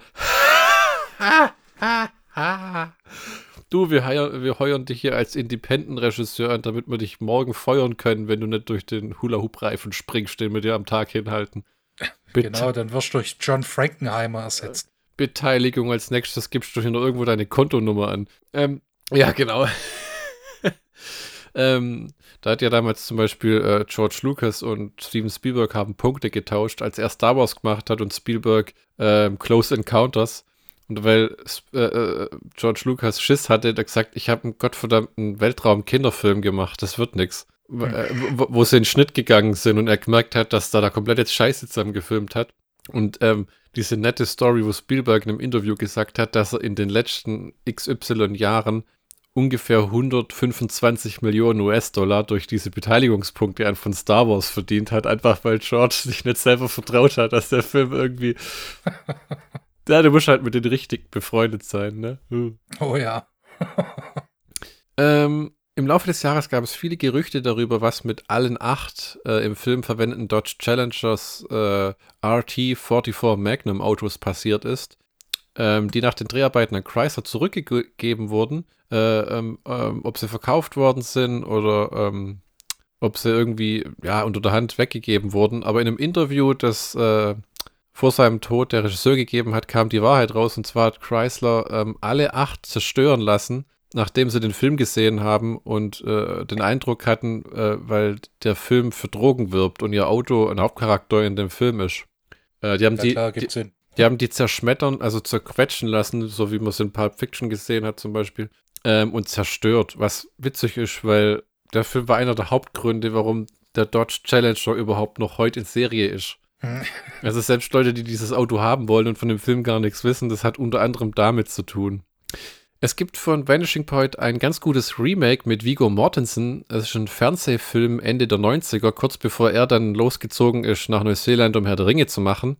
Äh, in dem hat Kowalski eine schwangere Frau, die krank ist und der Grund dafür ist, dass er vom einen Ende des Landes durchs andere brettert. Mhm. Äh, ähm, der Film ist wirklich gut gemacht. Äh, äh der Sound ist fantastisch. Ich habe mir die mit Kopfhörer angeguckt, weil der Film lag mal wieder auf YouTube. Ähm, und er fühlt sich nicht wirklich an wie ein Fernsehfilm. Also auch die Verfolgungsjagden sind toll. Du hast halt diese blöden, typischen Fernsehwerbewegbblendungen und wieder Einblendungen, wie es früher gab. Das macht man ja heute ja, auch nicht mehr. Weißt, früher bei Star Trek war es ja ganz extrem, wo sie dann immer, die Klingonen sind da und dann steht Patrick Stewart für eine halbe Minute da und guckt geradeaus, während sie dum, dum, dum und abblenden können. Oh nein. Gut, wir kommen zum Film selber. Kowalski ist ein ehemaliger Vietnam-Veteran, der unehrenhaft aus dem Polizeidienst entlassen worden ist äh, und jetzt schnelle Autos von A nach B fährt. Er war irgendwann auch mal mittendrin ähm, Rennfahrer, hat Motorräder gefahren und äh, NASCAR-Autos. Und ähm, später im Film erfahren wir dann auch in der Rückblende, dass der aus dem Polizeidienst geflogen ist, weil er im Endeffekt die Vergewaltigung von einem glaube ich, minderjährigen Mädchen verhindert hat durch einen Kollegen, der sich auf einem Rücksitz über die hermachen wollte. Wie heutzutage. Ja. Ähm, der Film fängt an, indem er endet. Man errichtet eine Straßensperre mit zwei Bulldozern, um Kowalski endgültig aufzuhalten. Er durch das Land brettert und durch verschiedene US-Bundesstaaten, wo irgendwie keiner äh, äh, äh, imstande ist, ähm, ihn aufzuhalten. Ähm, Im Remake will er ja seine schwang äh, schwangere Frau sehen, die Lupus hat von allen Krankheiten. Äh, oh Gott. It's never Lupus. äh, ähm, und hier ist das Thema mehr der Vietnam-Veteran, der sich von seinem eigenen Land verraten fühlt. So habe ich das jetzt jedenfalls mal wahrgenommen, oder? Ähm, ja, ist, äh, als Outlaw quasi. Ja, genau, so nach dem Motto, in Vietnam hat man ihn verarscht, dann hat als Polizist hat man ihn verarscht, obwohl er das Richtige getan hat. Und ein drittes Mal lässt er sich von der Regierung nicht verarschen. Also so ein Anti-Government Free Spirit Ding. Äh, ge gekoppelt mit diesem amerikanischen Muscle Car Ding. Äh, ja. Im Remake Living wird. Ja, im Remake wird da einer zusammengeschissen, der so sagt, uh, what's so special about it? It's a car. Und dann rastet einer völlig aus und meint, it's a, it's a reminder of the time when the USA were number one. Also kriegt so, kriegt so einen Patro patriotischen Anfall, ne? Das ist ja. ja Im Hintergrund äh, rollt sich die, äh, ja, die Flagge langsam runter. Die Flagge aus. Ähm, ja, ich habe, ähm, wo ich angefangen habe, mir das äh, Notizen zu machen und den Film anzugucken, habe ich gedacht, ich tue mich ein bisschen schwer drüber zu reden, weil der Film, der hat schon eine recht strukturierte Handlung und es kommen diese Flashbacks und man erfährt auch, äh, ähm, was mit seinem Privatleben so abgeht, aber in erster Linie ist es eine Verfolgungsjagd und es kommen immer Flashbacks über sein Leben und dann kommt wieder die Verfolgungsjagd mit der Polizei und viel mehr passiert da auch nicht. Aber ähm, Äh, äh, es ist sehr unterhaltsam. Ja, die äh, telepathischen, quasi telepathischen Dialoge mit The Soul Man, Super Soul. Ja, der Radiomoderator. Ja. Äh, es ist ja äh, der Film, der dann Leute wie Edgar Wright ähm, für Baby Driver beeinflusst hat, äh, mit diesen verrückten Fahrszenen. Ne? wobei, mhm. wobei für mich ist immer nur die Autoverfolgungsjagd im ersten Blues Brothers das Beste überhaupt, was es in Autoverfolgungsjagden gibt. Wenn es am Anfang. Hä? Was ist mit Bullet? Das ich nie gesehen. Da hast du mal zu mir gesagt, ich habe mir den Film nur gekauft wegen der Verfolgungsjagd, der Rest war eigentlich scheiße. Das ist halt ein Krimi. Äh, gut, da, da, wie alt war ich? 14. Ja, die Warner DVD. Mittlerweile könnte ich, Richtig. Äh, mittlerweile könnte ich wahrscheinlich auch der Handlung was abgewinnen. Ah, okay. Ja, das ist so. Ja, jetzt wollte ich es nicht sagen, aber da komm raus damit. Tarantino meint ja, dass er mit Death Proof den ultimativen Autofilm geschaffen hat. Ich finde immer, der hat sich den ultimativen Fetischfilm geschaffen mit seinem Fimmel da. Also, das ist, diese Tussen sind so nervig. Kurt Russell ist eine coole Sau, aber das Ende und wenn der da rumheult und rumflennt und dann prügeln sie dem die Scheiße aus dem Leib, da fällt mir Vanishing Point viel besser. Da ist das nicht so übertrieben irgendwie. Ja, und ähm, die Figur des Kowalski ist auch mehr oder weniger auswechselbar. Ja, ja, ja, das ist wahr. Also es könnte auch, es könnte auch eine Frau sein, weißt Hm. Die Ambivalenz der Hauptfigur. Ja, ja. Oh, jetzt habe ich ein großes Wort benutzt. Jetzt muss ich mich. Oh, jetzt Ja. muss Falsch, sinkst zurück in deinen Stuhl. Ich glaube, wir haben Oh, ich glaube, wir haben den Film damals zusammen äh, auf einer DVD gesehen, die aus einer Axel Music Bestellung kam. Ne? Das war ja, das war damals der DVD-Laden für amerikanische Importe, zumindest für, für, für mich, die dann irgendwann implodiert sind. Die hatten nur teilweise so richtig krasse Sales, wenn sie ihr Lager einfach leer bekommen mussten. Und das war halt gleich auch, was denen den Nacken- gebrochen hat irgendwann, weil du wusstest immer, wenn was neu rauskommt, warte so drei, vier Monate, weil die haben zu viel eingelagert und dann müssen sie es wieder abstoßen. Und irgendwann war ich mal ein Jahr nicht mehr drauf und dann gab es die einfach gar nicht mehr. ne. Hast du, hast du schon mal äh, gerade rausgefragt, so ein Dodge Charger Challenger gefahren? Gefahren nicht, aber äh, in meiner Hut Äh, gibt's zwei. saßt du so mal in so einer Karre? Äh, einmal. Äh, das war neu, aber neuer. Ah, okay, die rühren nimmer so, gell? Doch, doch. Äh, kostet extra. Echt Schande. Es ist immer, weil, wenn ich das sehe im Film, denke ich mir, also haben, früher habe ich auch gedacht, ich, das ist das ultimative Auto. Ja? Wenn du dann mal erwachsen wirst und arbeiten gehst und dann denkst du, ja, ich hätte gern was mit ein bisschen Stauraum, mit Komfort und vielleicht nicht, dass wenn ich um 10 Uhr abends heimkomme, die Nachbarn denken, ah, der Penner kommt auch mal wieder. Weil die Karren sind ja so dermaßen laut und die sind ja so gemacht, dass die so einen Krach von sich geben, ne? Ja, und äh, was ich immer äh, lese, ist, dass solche Muscle Cars ähm, extrem schwammige Lenkung haben. Ah, okay, okay. Also du brauchst die amerikanischen Long Winding Roads. Damit, mit, mit, so einem, mit so einem Auto kannst du in Stuttgart nicht fahren. Ah, ja. Wird es dich mal reizen, so eine Karre zu fahren? Äh, nee. Ja, bei mir ist es auch so, weil ich habe ja gedacht, besitzen ganz bestimmt nicht. Fahren vielleicht mal, aber ich, mir fallen irgendwie 100 Dinge ein, die ich davor tun würde, bevor ich auf die Idee komme, mir so einen Oldtimer-Verleih zu suchen. Ich meine, äh, du kannst ja auf verschiedenen Websites so ein Wochenende buchen Ah, ja, ja. mit so einem Auto. Das muss doch auch was sein, da musst du doch, das ist doch so ein bisschen wie eine Schlachterei betreiben, wenn du Oldtimer vermietest, oder? Weil das ist ja, du, ich habe mal so ein, ich habe mal bei, bei, bei, der Arbeit so einen Typ kennengelernt, der so eine Karre hat. Und der hat gesagt, das Schlimmste, was so einem Oldtimer passieren kann, ist, wenn den x verschiedene Leute fahren. Ja, weil die Einstellung von einem fremden Auto ist eh, fuck it, drück Gas durch. Ja, oder fahr im dritten Gang halt schon mal 80 oder was weiß ich. Was man halt die Leute halt tun. Und wenn dann halt so ein Oldtimer hast, den du halt durchvermietest, die, meine, die Karre hat ja einen gigantischen Verschleiß immer noch. Und das kostet ja ein Schweinegeld. Na klar, äh, die Teile musst du aus den USA bestellen. Ja, ja, ja, ja, ja. Also äh, es- ich würde es vielleicht mal fahren wollen. Die neuen finde ich komplett uninteressant, weil der Gag da irgendwie weg ist. Also wenn dann da so eine digitale Mittelkonsole drin ist, dann denke ich mir, ja, das ist halt ein modernes Auto. Ja, und viel Plastik. Und ja, ja, das, das ist aber sowieso, alle Autos haben ein Plastikproblem. Ne? Also ich habe ja einen ein, ein, ein Skoda Fabia und natürlich das ist eigentlich ein Polo, da ist auch viel Plastik drin, aber sogar bei den modernen Mercedesen, also es sei denn jetzt ist mal eine S-Klasse, ne? Früher war das so eine Sache mit Holz und Vertäfelung und alles, das gibt's da nicht mehr. Naja. Das ist, Oder die es äh, Esprit-Variante mit Kevlar ach du Scheiße. und Kohlefaser. Ja, da, da, wir haben da letzt, Mhm. mein Vater und ich haben letzten AMG gesehen in, in, in, ähm, in Endersbach, wo er gemeint hat, der hätte eine Carbon-Karosserie. Naja. Für was die Leute alles Geld ausgeben. Weißt du, ich finde das so peinlich, wenn die, dann kam die Tussi, setzt sich in die Karre und macht nur den Motor an, ja? Macht den Motor an, Ja. wir stehen so daneben, weil wir gerade weglaufen und die Karre, bum, wie, Ja, das muss die Karre aber weißt du, wo du denkst, okay? oh Gott, ist irgendwas kaputt oder so. Ja, das, das scheinbar ist das so ein Ding, das muss so lärmen. Das Ja. ist wie d- d- d- bei Werner volles Rohr. Ne, Das muss kesseln. tu das no, dass das Moped zu laut ist. Das ist zu laut. Ja, Meister.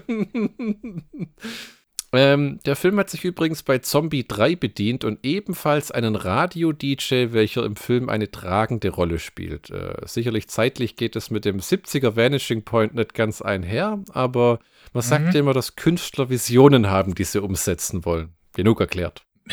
okay. Ähm, der Radio-DJ hier ist blind und versorgt Kowalski mit dem Soundtrack für seine Fahrt. Äh, Oh ja. wa- Was entgegen der Erwartungen zum Großteil keine so Hits der Zeit sind, sondern einfach nur gute Radiomucke, könnte man sagen. Du kennst wahrscheinlich die Bands, die da laufen, besser als ich, ne? Äh, Delane and Boney, Hm. äh, die, äh, mit, mit denen war ähm, Eric Clapton auf Tour, um sich Heroin äh, leisten zu können. Ja, damals, als, als Eric Clapton noch Drogen genommen hat, was Oh ja. drei Viertel seines Lebens darstellt. Und ich bin mir nicht so sicher, seitdem er wieder 160 Euro für ein Ticket verlangt, dass er damit nur seinen Rentenvorhof bessern will. Äh, da, damit äh, leistet er sich dann teure Weine. Der ist einer von denen, die der, zusammen mit Elton John, die wollen so ein scheiß Geld, wenn du die live siehst. Das ist lächerlich. Ja, egal. El für Elton John äh, habe ich es ausgegeben. Kam das zustande? Nein. Stimmt, das ist immer auch nur so ein Schwebekonzert, gell? Ne. Ah. Oh, Aber- und äh, natürlich noch äh, Mississippi Queen von Mountain. Ja, genau, das Original, ähm, ähm, bevor Joe Walsh eine ziemlich gute Coverversion abgeliefert hat und, glaube ich, 20 andere Leute. Ähm, aber zum Thema Musik, Michi, im Ende Juni gucken wir uns ja Judas Priest in Stuttgart an. Ja, genau. Das wird da garantiert stattfinden. Garantiert. und, und im September dann John Cleese. Ja, das wird auch garantiert stattfinden. Garantiert. Und noch diesen Juli Kiss. Das wird auch garantiert stattfinden. Garantiert. Ich sag dir, wir enden am Ende. Wir enden am Ende. Ja. Äh, Gott sei Dank am da- Anfang. Oh, dass, je. dass die sagen, entweder wir schieben's oder wir machen einfach so eine Webshow. Was? ja, äh, sowas ähnliches hat ja Kiss Shock gemacht mit ihren Ja, ja. Dubai-Konzerten. D- und ähm, Dylan Moran hat jetzt auch eine Show angeboten von seiner 2019er Tour als einmaliger Online-Stream zum Angucken, wo ich mir gedacht habe, oh, kann man kann es nicht irgendwie wenigstens irgendwo kaufen und runterladen? Muss da muss ich jetzt zum genau dem Zeitpunkt vom Computer hocken. Ja, ihr, ihr hättet es fast gemacht für Iggy Pop. Ja. Hab mich dann aber nicht durchringen können, 12 Ah. Euro zu zahlen. Ja, es ist, also ich finde das merkwürdig. Und bei Kiss haben die Leute irgendwie einen Fuffi locker gemacht, um sich das reinzuziehen. Äh, Das war, das ist günstig. Echt? Es gab Tickets für 400 Dollar. Mit virtuellem Meet and Greet. Ja. Gene, wenn aber Gene, nicht mit Gene Simmons und auch nicht mit Paul Stanley, sondern mit Muss- Bruce Kulick. Oh Gott. Äh, ähm, ähm, der Radio-DJ mag seinen Beruf übrigens sehr, wie man seinem Tanzen und Schreien äh, entnehmen kann. Da ist quasi irgendwo im Eck das Mikrofon, an dem er sich mal festhält und dann geht der dreckig ab und humpelt äh, umeinander und äh, äh, hat seine Freude. Ich habe übrigens die Ja. UK Das, Ja? das, weil er Super Soul ist. Nee. Sonst wäre er nur Average Soul. ich habe übrigens die UK-Fassung gesehen, wobei ich nicht wirklich weiß, was das bedeutet. Die ist, glaub, Ich will meinen, das sind mehr Szenen drin von der Motorradfahrerin. Ich bin mir aber ich nicht glaube, sicher. ich glaub, die ist äh, ein bisschen länger. Ja. Ähm, ähm, bei der 16. Minute versucht dann der erste Motorradpolizist Kowalski äh, ähm, zum Anhalten zu zwingen. Und dann geht es im Grunde genommen los. Also, äh, dass die dem hinterherfahren und den rauswinken und den jagen, weil ähm, äh, das hat schon, der drängt dann den Polizist auf dem Motorrad von der Straße ab und dann kommt noch ein Kollege und dann fahren sie am Ende so slapstickartig auf einem Motorrad mit einem eiernden Rad durch die Gegend und versuchen halt irgendwie wieder zu ihrer so, so, so, ähm, ach, wie heißt das mit, mit, mit, mit dem Trametz und mit dem anderen, diese Bullenserie, dieses, Achso, äh, Huber, Huber und Staller. ja, so Hubert und Staller-mäßig fahren die dann durch die Gegend nach dem Motto, so schlecht ist es doch gar nicht gelaufen. äh, und die Polizei ist jetzt offiziell auf den Fersen von Kowalski, der sich der Festnahme widersetzt hat. Äh, ja. Das kommt dann zu einem spontanen Rennen zwischen ihm und einem kleinen Flitzer, nach dem Motto, was können wir noch anstellen, wenn es im Film hauptsächlich ums Autofahren geht. Ne? Richtig, ein zweites Auto. ja, und Kowalski gewinnt dann das Rennen und sein Konkurrent hat einen platzenden Reifen und landet im Wasser. Ähm, der, der hält dann noch an und schaut dem so hinterher. Da dachte ich mir, du geht's dir gut? Und der Typ steht auf und äh, guckt so in seine Richtung und dann kommen schon die Bullen und ähm, verfolgen ihn wieder. Ich weiß noch, wo wir das das erste Mal anguckt haben. Du hast gemeint, ja, der will halt nicht einfach abhauen, sondern der kümmert sich, dass er nicht irgendjemand, dass nicht jemand wirklich zu Schaden kommt. Ja, Aber, äh, aber ich habe mir gedacht, der Typ hilft, der hilft dem ja auch nicht. Ich meine, wenn der jetzt da blutend liegt, hätte er dem ja nicht geholfen und die Bull sich von den Bullen schnappen lassen. Also, naja. äh, das ist jetzt, äh, das ist jetzt im Reich der Spekulation, okay? ähm, äh, man sieht im Film übrigens diese schöne Maschine, die weiße Streifen auf die Mitte der Fahrbahn macht. Oh, Ja, ja. sagenumwoben. Äh, die, die, und die, die Maschine verkackt dann übrigens, oder die Leute, die sie bedienen, weil die Polizei sie abdrängt und dann stehen so drei Typen auf der Straße und gucken sich die ungerade Linie an, die eigentlich hätte gerade werden sollen, so nach dem Motto, was machen wir denn jetzt? Das ist nicht grad, Mann. Scheiße. Ähm, Kowalski ist jetzt in, inzwischen in Nevada angekommen, genießt ein Kippchen und äh, der Radio-DJ zieht sich ein paar Tacos rein. Oh ja. äh, weil irgendwas muss man ja essen. Und die äh, Polizei stellt unterdessen fest, dass es sehr schwer ist, ihn dingfest zu machen, da er sich bisher nur geweigert hat anzuhalten und äh, keine Anzeige gegen ihn vorliegt. Auch nicht von dem äh, Autofahrer, der verunglückt ist, ähm, der halt einfach gesagt hat, ja, nee, passt schon. Der Film fühlt sich bei 35 Minuten an wie ein äh, Haufen guter Leute, die in einer Welt leben, die, sich, die sie einfach nicht haben will. Äh, die Bösen sind am langen Hebel der Maschine und Kowalski und der Radio-DJ operieren komplett außerhalb des Systems. Oh, da hatte ich irgendwie meinen, meinen hellen Moment, wo ich das notiert habe. Also, was hat sich denn der Flo der Vergangenheit gedacht? Was, was wie der, wie der Flo Vergangenheitsflo der, hat sich einen durchgezogen, so wie es aussieht. das, das klingt so, ja, Mann. Äh, diese, oh. Außerhalb des Systems. Ich habe ich hab vorhin nie richtig gerafft, was der Radio-DJ da erzählt. Also, wenn der da vor sich hin brabbelt, äh, das ist irgendwie bei mir so durch die Ohren und durchs Hirn geflogen und verhallt. Du das, konntest du dem richtig folgen? richtig folgen jetzt nicht, aber es ist halt so ein, es ist auch so ein bisschen äh, 70er Jahre Psychedelic-Geschwätz. Ja, wirklich. Ja. Ähm, der, der Kowalski hat übrigens in dem Film nicht viel Dialog. Ich meine, es sind so ungefähr 30 Zeilen. Also der redet vielleicht. Max. hm, zwei, ja, ja, der, der hauptsächlich fährt er oder guckt. Äh, und das Studio hat unbedingt darauf bestanden, dass Barry Newman den spielt, was mir nicht ganz klar ist. Äh, der war ein up-and-coming äh, Schauspieler zu der Zeit. Ah, okay. Achso, und hat dann auch äh, einen Serienhit gehabt mit der Serie Petrocelli. haben sie gedacht, der Anwalt. bringt, so ein, der bringt so ein bisschen Star Power mit rein. Ja, oder nicht Star Power, aber äh, so ein bisschen, dass er sich austoben kann. Was Ah, jetzt okay. in dem Film weniger äh, ausgetobt ist. Ne? Kannst du Auto fahren? Ja. Hm. Ähm, Kowalski drängt in dem Film einfach gerne Leute ab. Bei 40 Minuten vertreibt er das erste Polizeiauto von der Straße. Ähm, die können zwar noch, äh, die können ihn dann zwar wieder einholen, überschlagen sich dann aber, was toll aussieht, weil die, die Aufnahme her ist mehr oder weniger, das sieht aus, wie wenn das nicht geplant wäre und wenn das sich die Karre aus Versehen überschlagen hätte, weil die Kamera wirklich extrem nah an, dieses an dieses Auto rankommt. Ähm, es gibt hier übrigens äh, es, im Gegensatz zum Remake keinen exakten Gegenspieler von Kowalski. Das ist einfach immer die Polizei der einzelnen Staaten. Ne? In dem, in dem. Remake gibt ja? Größte Feind von Kowalski ist Kowalski selber, Mann. Äh, Im, Im Remake gibt es tatsächlich so einen Bullen, der ihn großteils verfolgt und einfach was sagt, fuck Jurisdiction und äh, der selber einen Dodge Challenger fährt und dem hinterherheizt, weil er ihn zur Strecke bringen will. Und am Ende, weil er auch mal so einen Kommentar bringt von nach dem Motto, ähm, äh, äh, if I wouldn't, äh, wenn ich nicht hätte erwachsen werden müssen, würde ich jetzt auch so wie er durchs Leben gehen. Und dann, wenn Kowalski am Ende stirbt, in, auch im Remake, oder das wird halt angedeutet, er Spoiler. ja, ja, ja. Puh. ähm, reißt er sich seinen Sheriff-Stern ab und schmeißt ihn in die Flammen. Recht äh, theatralisch. Theatralisch. Oh.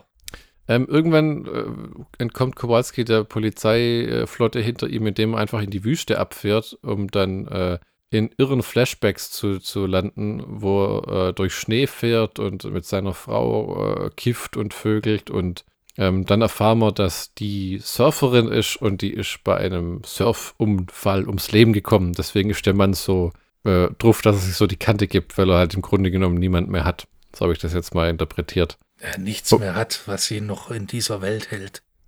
Ja, das aber, wenn der in die Wüste fährt, das sieht echt abgefahren aus. Wenn, wenn du da draußen, dich grillt's ja in der Karre, oder? Aber deshalb ist die Karre ja weiß. Überleg mal, das wäre eine schwarze Karre. Ja, ja. Die sagen ja, lassen da draußen backen in der Hitze. Im Remake gibt's das auch, da fährt der Viggo Mortensen kurz durch die, äh, durch die Wüste und dann denkst, okay, weil das macht gar keinen Sinn. Hier entkommt er von den Polizisten, im Remake ist er einfach plötzlich in der Wüste und fährt irgendwie umeinander und schläft am Steuer ein. Und dann kommt ja der Typ mit der Schlange. Hm. Äh, Ähm, äh. äh, der Kowalski, der von dem Radio-DJ inzwischen direkt angesprochen wurde, dessen äh, Kollege äh, über den Polizeifunk mitbekommen hat, was da abgeht, äh, enthält dann, also Kowalski, von der Bevölkerung großen Zuspruch, weil es Hm. Drehbuch so will. Oder The Last keine- American Hero. ja, das ist so ein Stick it to the man Nummer irgendwie, Ja, gell? Ähm, dann stößt er auf den Kerl, äh, der in der Wüste Schlangen aufsammelt äh, und behauptet, die Klapperschlange gegen Bohnen, Kaffee, Zigaretten und Zucker einzutauschen.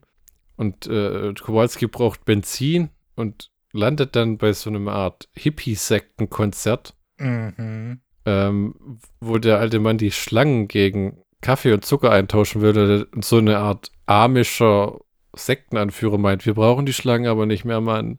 Und macht diese Kiste auf und schmeißt diese ganzen Viecher auf den Boden und die kommen dir so entgegen, weil das so aus so einer äh, äh, untersichtigen Einstellung ist und du denkst so, ah, ich get.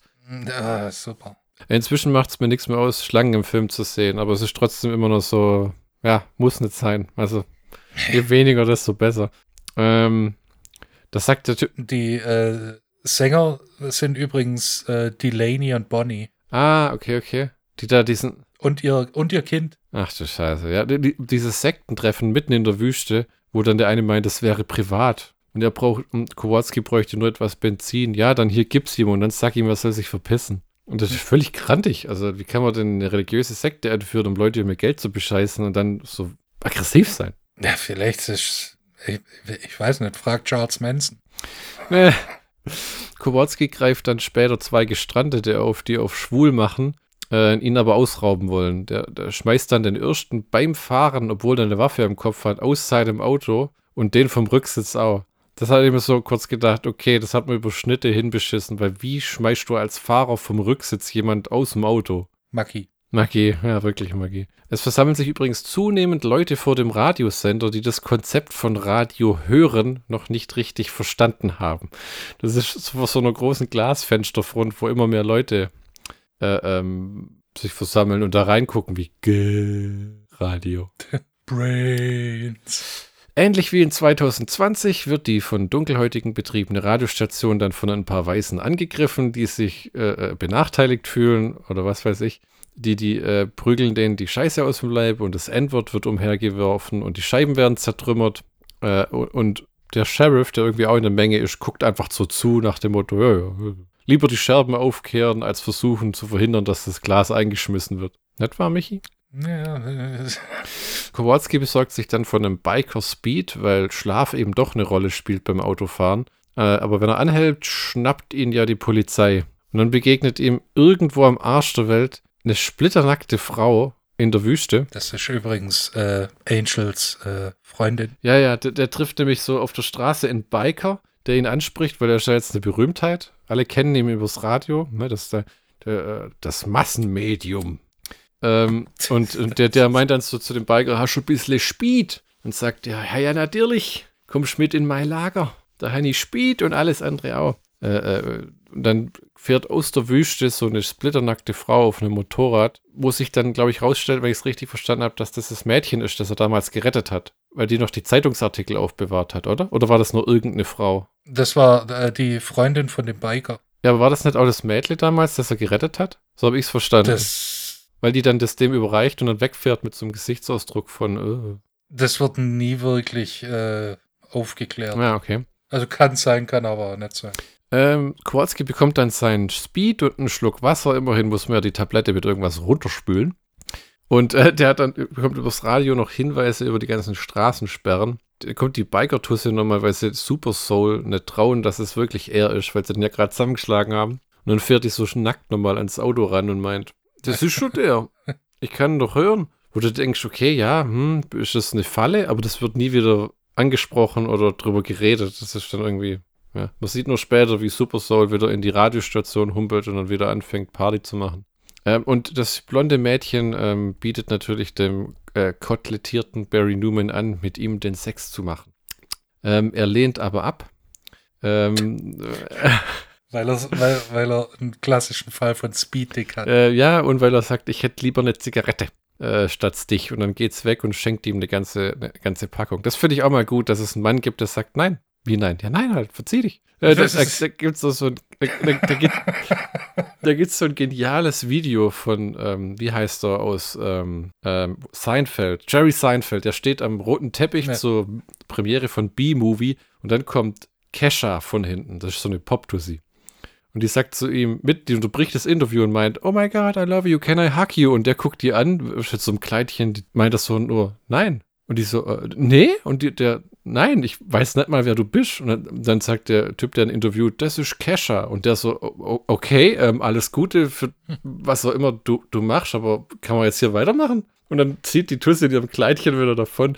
Das finde ich gut, dass das nicht immer, was, es soll nicht dieses Image geben von Männern, denen man quasi nur auf den Schwanz sprengen muss und schon machen sie alles, was du willst. Nein. Es gibt da welche, die einfach nur sagen, pass auf, ich hätte lieber ein Wurstbrötle, eine zweite Bettdecke ja, oder mal ein neues Kissen anstatt dich. Was ich jetzt nicht verstehe, weil ein Kopfkissen nicht ausreicht. Pah, wer unter drei Kopfkissen schläft, hat doch noch nie richtig geschlafen. Naja, du redest ja mit einem, der, der mehrere Wochenenden in seinem Auto pennt. Also, Nee. äh. Nicht, weil, ich's, äh, nicht, weil ich äh, obdachlos bin, sondern auf Festival. Ja, ja der, der, der Bequemlichkeit halber, so blöd sich's anhört. Ja. Oder? Ich fahre Mer ältere Mercedes-Modelle und äh, hatte nie Probleme. Nur in neueren Ähm, Mercedes-Modellen war es un ungemütlich.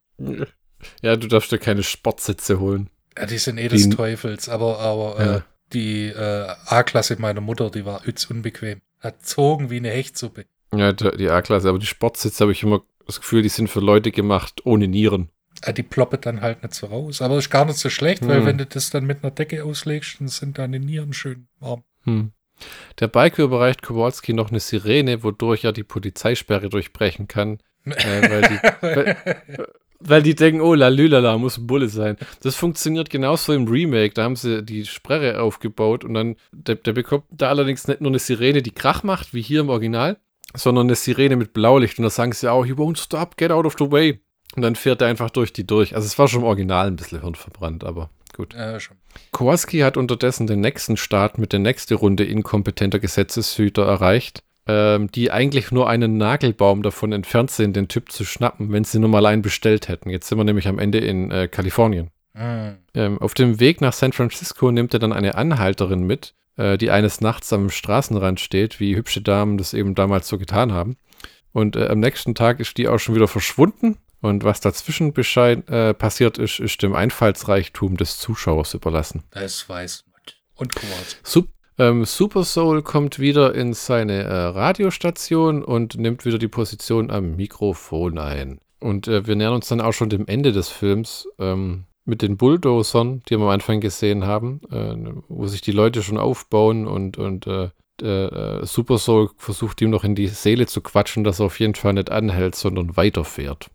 Ähm, der, der lächelt dann, hält äh, mit Vollgas auf die Bulldozer drauf und explodiert. Und Das ganze Auto steht in Flammen. Und dann ist es vorbei im Grunde genommen. Dann gucken sie die, das Wrack so an, ne? Da stehen die Polizisten so rum, die ihn zur Strecke gebracht haben und sind irgendwie so unzufrieden mit sich selber, weil sie gehofft haben, vielleicht schafft das ja doch irgendwie. Hat jemand Äh. einen Feuerlöscher dabei? Au. Ja, ja dann, dann läuft nur ein guter Song, das Wrack, äh, das, das Wrack, das äh, Wrack, Wrack wird geborgen und äh, der Abspann wird eingeblendet. Ende des Vanishing Points. Hm. Ja, ja, ja, ja. Ähm, im Origin in dem Fernseh-Remake gibt es keine nackte Frau übrigens auf dem Motorrad. Ja, Die trägt da Gut, Fernsehfilm, ne? ja, Bikini und Hotpants. Ist aber genauso attraktiv und ich finde das fast besser als die komplett nackte. Also da muss schon jemand haben mit guter Haut, der in der Wü Wüste sich auf dem Motorrad hockt, ohne alles. Ja, also Ledersitz in der Wüste. Wo du weißt, du verbrennst dir da unten alles, wenn das Ding nicht vorher abgedeckt wurde oder zwischen den Einstellungen. Und es wirkt einfach äh, wahnsinnig äh, unbequem. Und der, der, den Biker gibt es im Remake auch nicht, sondern so einen durchgeknallten Typ, der sich in die äh, Wüste zurückgezogen hat, weil er sich weigert, Steuererklärungen einzureichen und deswegen von der Regierung gesucht wird. Oh Gott. Ja, es, es, ist, es ist schwerer und einfacher zugleich geworden, in der modernen Zeit ein Outlaw zu sein. ja, vielleicht kannst du uns noch erklären, Michi, was der Vanishing Point ist. Äh, jetzt äh, allgemein oder. Ja, wie das im Film gedacht ist, wie, was dieser Titel uns, äh, wie, wie das da der Bezug ist. Achso, äh, ja, der Vanishing Point, das ist äh, quasi der, Pu der Punkt zwischen den Bulldozer-Schaufeln. Hm. Und ähm, da gibt es auch einen Song von The Doors, Break on Through to the Other Side, Hm. wo das Ganze so ein bisschen äh, ja, auf die andere Seite. Was die andere Seite ist, wird nie wirklich äh, erklärt. Aber halt die andere Seite, nicht im Diesseits, sondern im Jenseits quasi. Kluges Menschenkind. Hm. Und ähm, es wird ja auch, äh, in diversen Interviews heißt es ja auch, äh, Kowalski grinst, als er die, den Vanishing Point quasi sieht, weil er denkt, er könnte es schaffen. Hm. Spoiler-Alarm, er tut's nicht. Hm. Deshalb ist, gibt's ein Wrack, ein brennendes, ein brennender Feuerball und nicht ein äh, Kowalski, der in die Abendröte fährt. Ähm, Hm. Genau, aber, aber das war, anscheinend gab's da wirklich äh, viele, viele, viele äh, Theorien dazu. Hm. Was soll das Im- heißen? Der Tod im Remake- Lucy. Im Remake haben sie das interessant gelöst und zwar das endet auch, der, der kriegt kurz vor dem Ende die Nachricht, dass seine schwangere Frau gestorben ist Hm. und dann geht's quasi so fuck it und dann rammt er auch den Bulldozer und dann wird allerdings in einem Prolog, nee, nicht Prolog, heißt es nicht, Pro, heißt Prolog am Ende? Nee, wie heißt es? Epilog. Epilog ähm, wird erklärt, der ist äh, durch die Menge geflüchtet, äh, die Gaffende ist aus dem Auto rausgesprungen, was keinen Sinn macht, denn wenn jemand selbst mit 80 Stundenkilometer aus dem Auto springt, denkst du, siehst du das? Also der kann nicht einfach ra ra raushüpfen und irgendwo verschwinden. Mit gebrochenen und dann- Knochen. äh. Ja, und dann, äh, dass er irgendwie im, in der Wildnis lebt mit seiner Tochter, die er großzieht. Also die haben den quasi im Remake ist ziemlich sicher angedeutet, dass er überlebt hat Mhm. was keinen Sinn macht, so richtig. Und weil du dich auch denkst, okay, und wie hat er dann das ungeborene Baby bekommen und wie geht das Kind zur Schule und wie, von was lebt er jetzt und äh? Egal, ähm, gut. Aber im Original ist ja, so wie ich das verstanden habe, gab es mehrere äh, Differenzen von, was das Ende sein soll. Na, so nach dem Motto, äh, ihm ist alles scheißegal und er stirbt jetzt halt bis hin zu, äh, ähm, ähm, er, war gar, er war gar nicht mehr im Auto zu dem Zeitpunkt. Ja. die verrücktesten Theorien. Am Endeffekt ist das, glaube ich, einfach so ein 70er Jahre Grindhouse-Trash-Ende äh, nach dem Motto, der führt da dagegen und fertig. Ja, so, da haben wir noch eine große Explosion für einen Trailer und gut. Äh, am besten finde ich ja diese überkandidelten Essays äh, von wegen, ja, es geht um den Existenzialismus. Ich bin wirklich, ich bin übrigens gerade, ja, ich habe das Wort ohne mich zu verhaspeln gesagt. Nee. Gut gemacht. Das ist, es, ist, oh, es gab auch irgendeinen Regisseur mal, der mal gesagt hat, äh, ich weiß nicht mehr wer oder um was es ging, so, er kann es gar nicht erwarten, dass irgendwelche idiotischen Filmprofessoren an Unis jahrzehntelang ihre Studenten damit langweilen, was dieser Scheiß jetzt bedeuten könnte. oh Gott, ja, das, oh Gott. Ich weiß nicht mehr, was es war, aber das habe ich ja, auch ja, ja. Hm.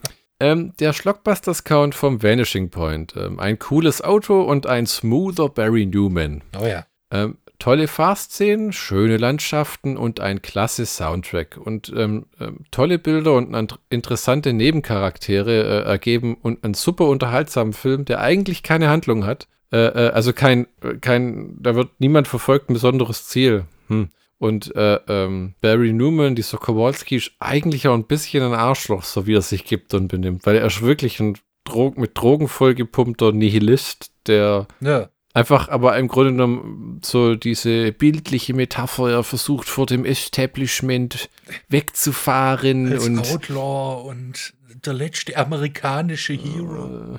äh, der Kampf mit dem Klassensystem und ja, also so, so ein bisschen was ist das. Das ist ein guter Film, ähm, wo ich aber auch sagen muss, äh, ich habe ja meine DVD-Sammlung leider Gottes mal vercheckt, Mhm. äh, würde ich mir nicht wieder kaufen. Also äh, äh, jetzt nochmal angucken, so geliehen war äh, ähm, äh, gut, aber muss ich nicht, ah, weiß auch nicht. Ich muss aber ehrlich sagen, ich konnte mit vielen Autofahrfilmen nie richtig was anfangen. So manche habe ich nie gesehen. Dieses Dirty Mary, Crazy Larry oder Cannonball habe ich nie gesehen. Ja gut, Cannonball, das war ja mehr so eine Komödie. Das ist bei äh, Vanishing Point ist halt tatsächlich ein richtig klassischer Roadmovie.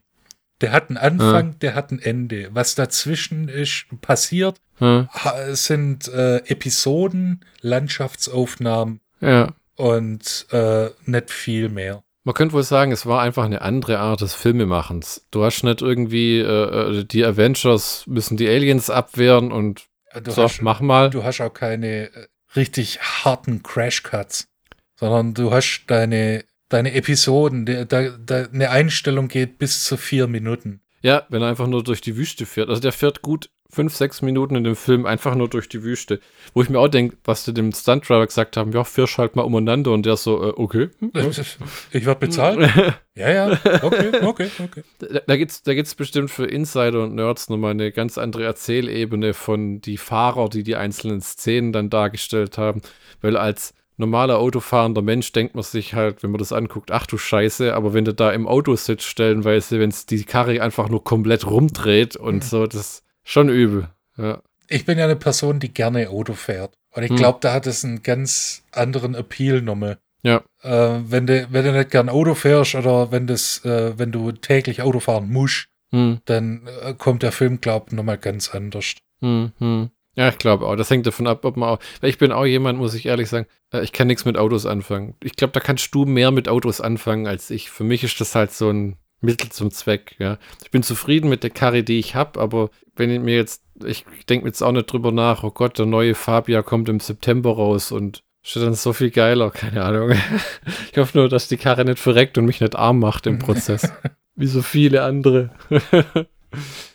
Ähm, ich glaube, wir kommen schon zum Ende der Episode, oder? Oh mein Gott. Ist das Ende schon da? Ja, es ist schon wieder soweit. The end is nigh. Nächste Woche äh, machen wir einen Abstecher in den Softporno-Bereich mit dem ersten Teil der Schulmädchen-Report-Reihe. Es, es, es, es, es, es, ist kein Softporno, sondern ein Aufklärungsfilm, ja? Oh, Entschuldigung, Entschuldigung, er basiert ja auf einem äh, äh, wissenschaftlichen äh, äh, Sachbuch. Ja, mit vielen Bildern. Und ähm, wir besprechen auch noch ganz untypisch für uns bisher einen brandneuen Film, äh. ähm, den, den neuen Mortal Kombat Film, der gerade rausgekommen ist, was spannend wird, weil ich darf jetzt rausfinden, wo man ein VPN abschließt, damit man eine amerikanische HBO Max Mitgliedschaft bekommen. Also es braucht wahrscheinlich eine Kreditkarte und Du warst schon lange nicht mehr auf YouTube, oder? 50, 60 Dollar. Gibt es da so Videos, die dir erklären, wie das gehen? Äh, nein, aber es gibt genügend Videos, äh, die gesponsert werden von NordVPN. Ach so, ah, okay. Ja, ich glaube, da habe ich den äh, Angry Video Game Nerd mal drüber reden hören. Ja, genau. Ähm, wir hoffen, ihr schaltet wieder ein, wenn wir uns für knapp 90 Minuten zusammenraffen, irgendwie über Sex und Erotik zu reden, ohne dabei äh, vor Scham die Aufnahme abzubrechen. Ähm, und fest und, und feststellen, wie akkurat den Leuten blutig das Rückgrat aus dem Körper gerissen wird. Von diesem halb Splatter, halb Kampf, halb, oh Gott, hoffentlich gibt es keine Rebellen in dem Film, die irgendein Signal unterbrechen müssen. Das würde ich jetzt gerade nicht mehr ertragen. Wir müssen das Fernsehsignal, weißt du, nach dem Motto, ich weiß ja von Mortal Kombat nicht viel. Das meiste ist wirklich auch so Andrew Videogame Nerd Videos. Ich weiß, da gibt es auch einen Paul Thomas, äh, Paul Thomas Anderson, genau. Ja. Ein, ein Paul W.S. Anderson Film, der ja immer gehandhabt wird als so ein äh, äh, äh schlechterer Uwe Boll oder sowas. Ähm, und äh, ich habe das nie gesehen. Da gibt es mal eine Fernsehserie. Du hast gesagt, du hast mal was gesehen von deinen Filmen, gell? Äh, ja, Ausschnitt. Aber der Gag, war der Gag nicht immer dass sie sich geweigert haben, diese Filme blutig zu machen. Erstens das, äh, weil sie PG-13 sein wollten. Ja, und super. zweitens haben sie äh, versucht, eine logischere Handlung reinzubasteln. Hm. Was? Das ist im Grunde genommen ein, ein, ein Fighter-Game, was, was ja. aber einfach Action-Szene, Action-Szene, Action-Szene. Ich bin gespannt. Der Film geht nämlich 110 Minuten, wo ich auch dachte habe, ach du Scheiße. Das ist mir jetzt schon 20 Minuten zu viel. So 85 Minuten wäre schon perfekt, dann wären alle Voraussetzungen da. Ja? Weil der Trailer sah echt cool aus, der R-Rated-Trailer. Ähm, für diese Woche heißt äh, Tschüss, Michi. Wirklich? Ist es wirklich schon zu spät? Ja, wer hat an der Uhr gedreht? Ist es wirklich ja, ihr Leute? Mit Schlockbusters ist Schluss für heute. Wir kommen wieder, ob ihr wollt oder nicht. In euren Ohren. Oh ja. In diesem Sinne. Tschüsschen.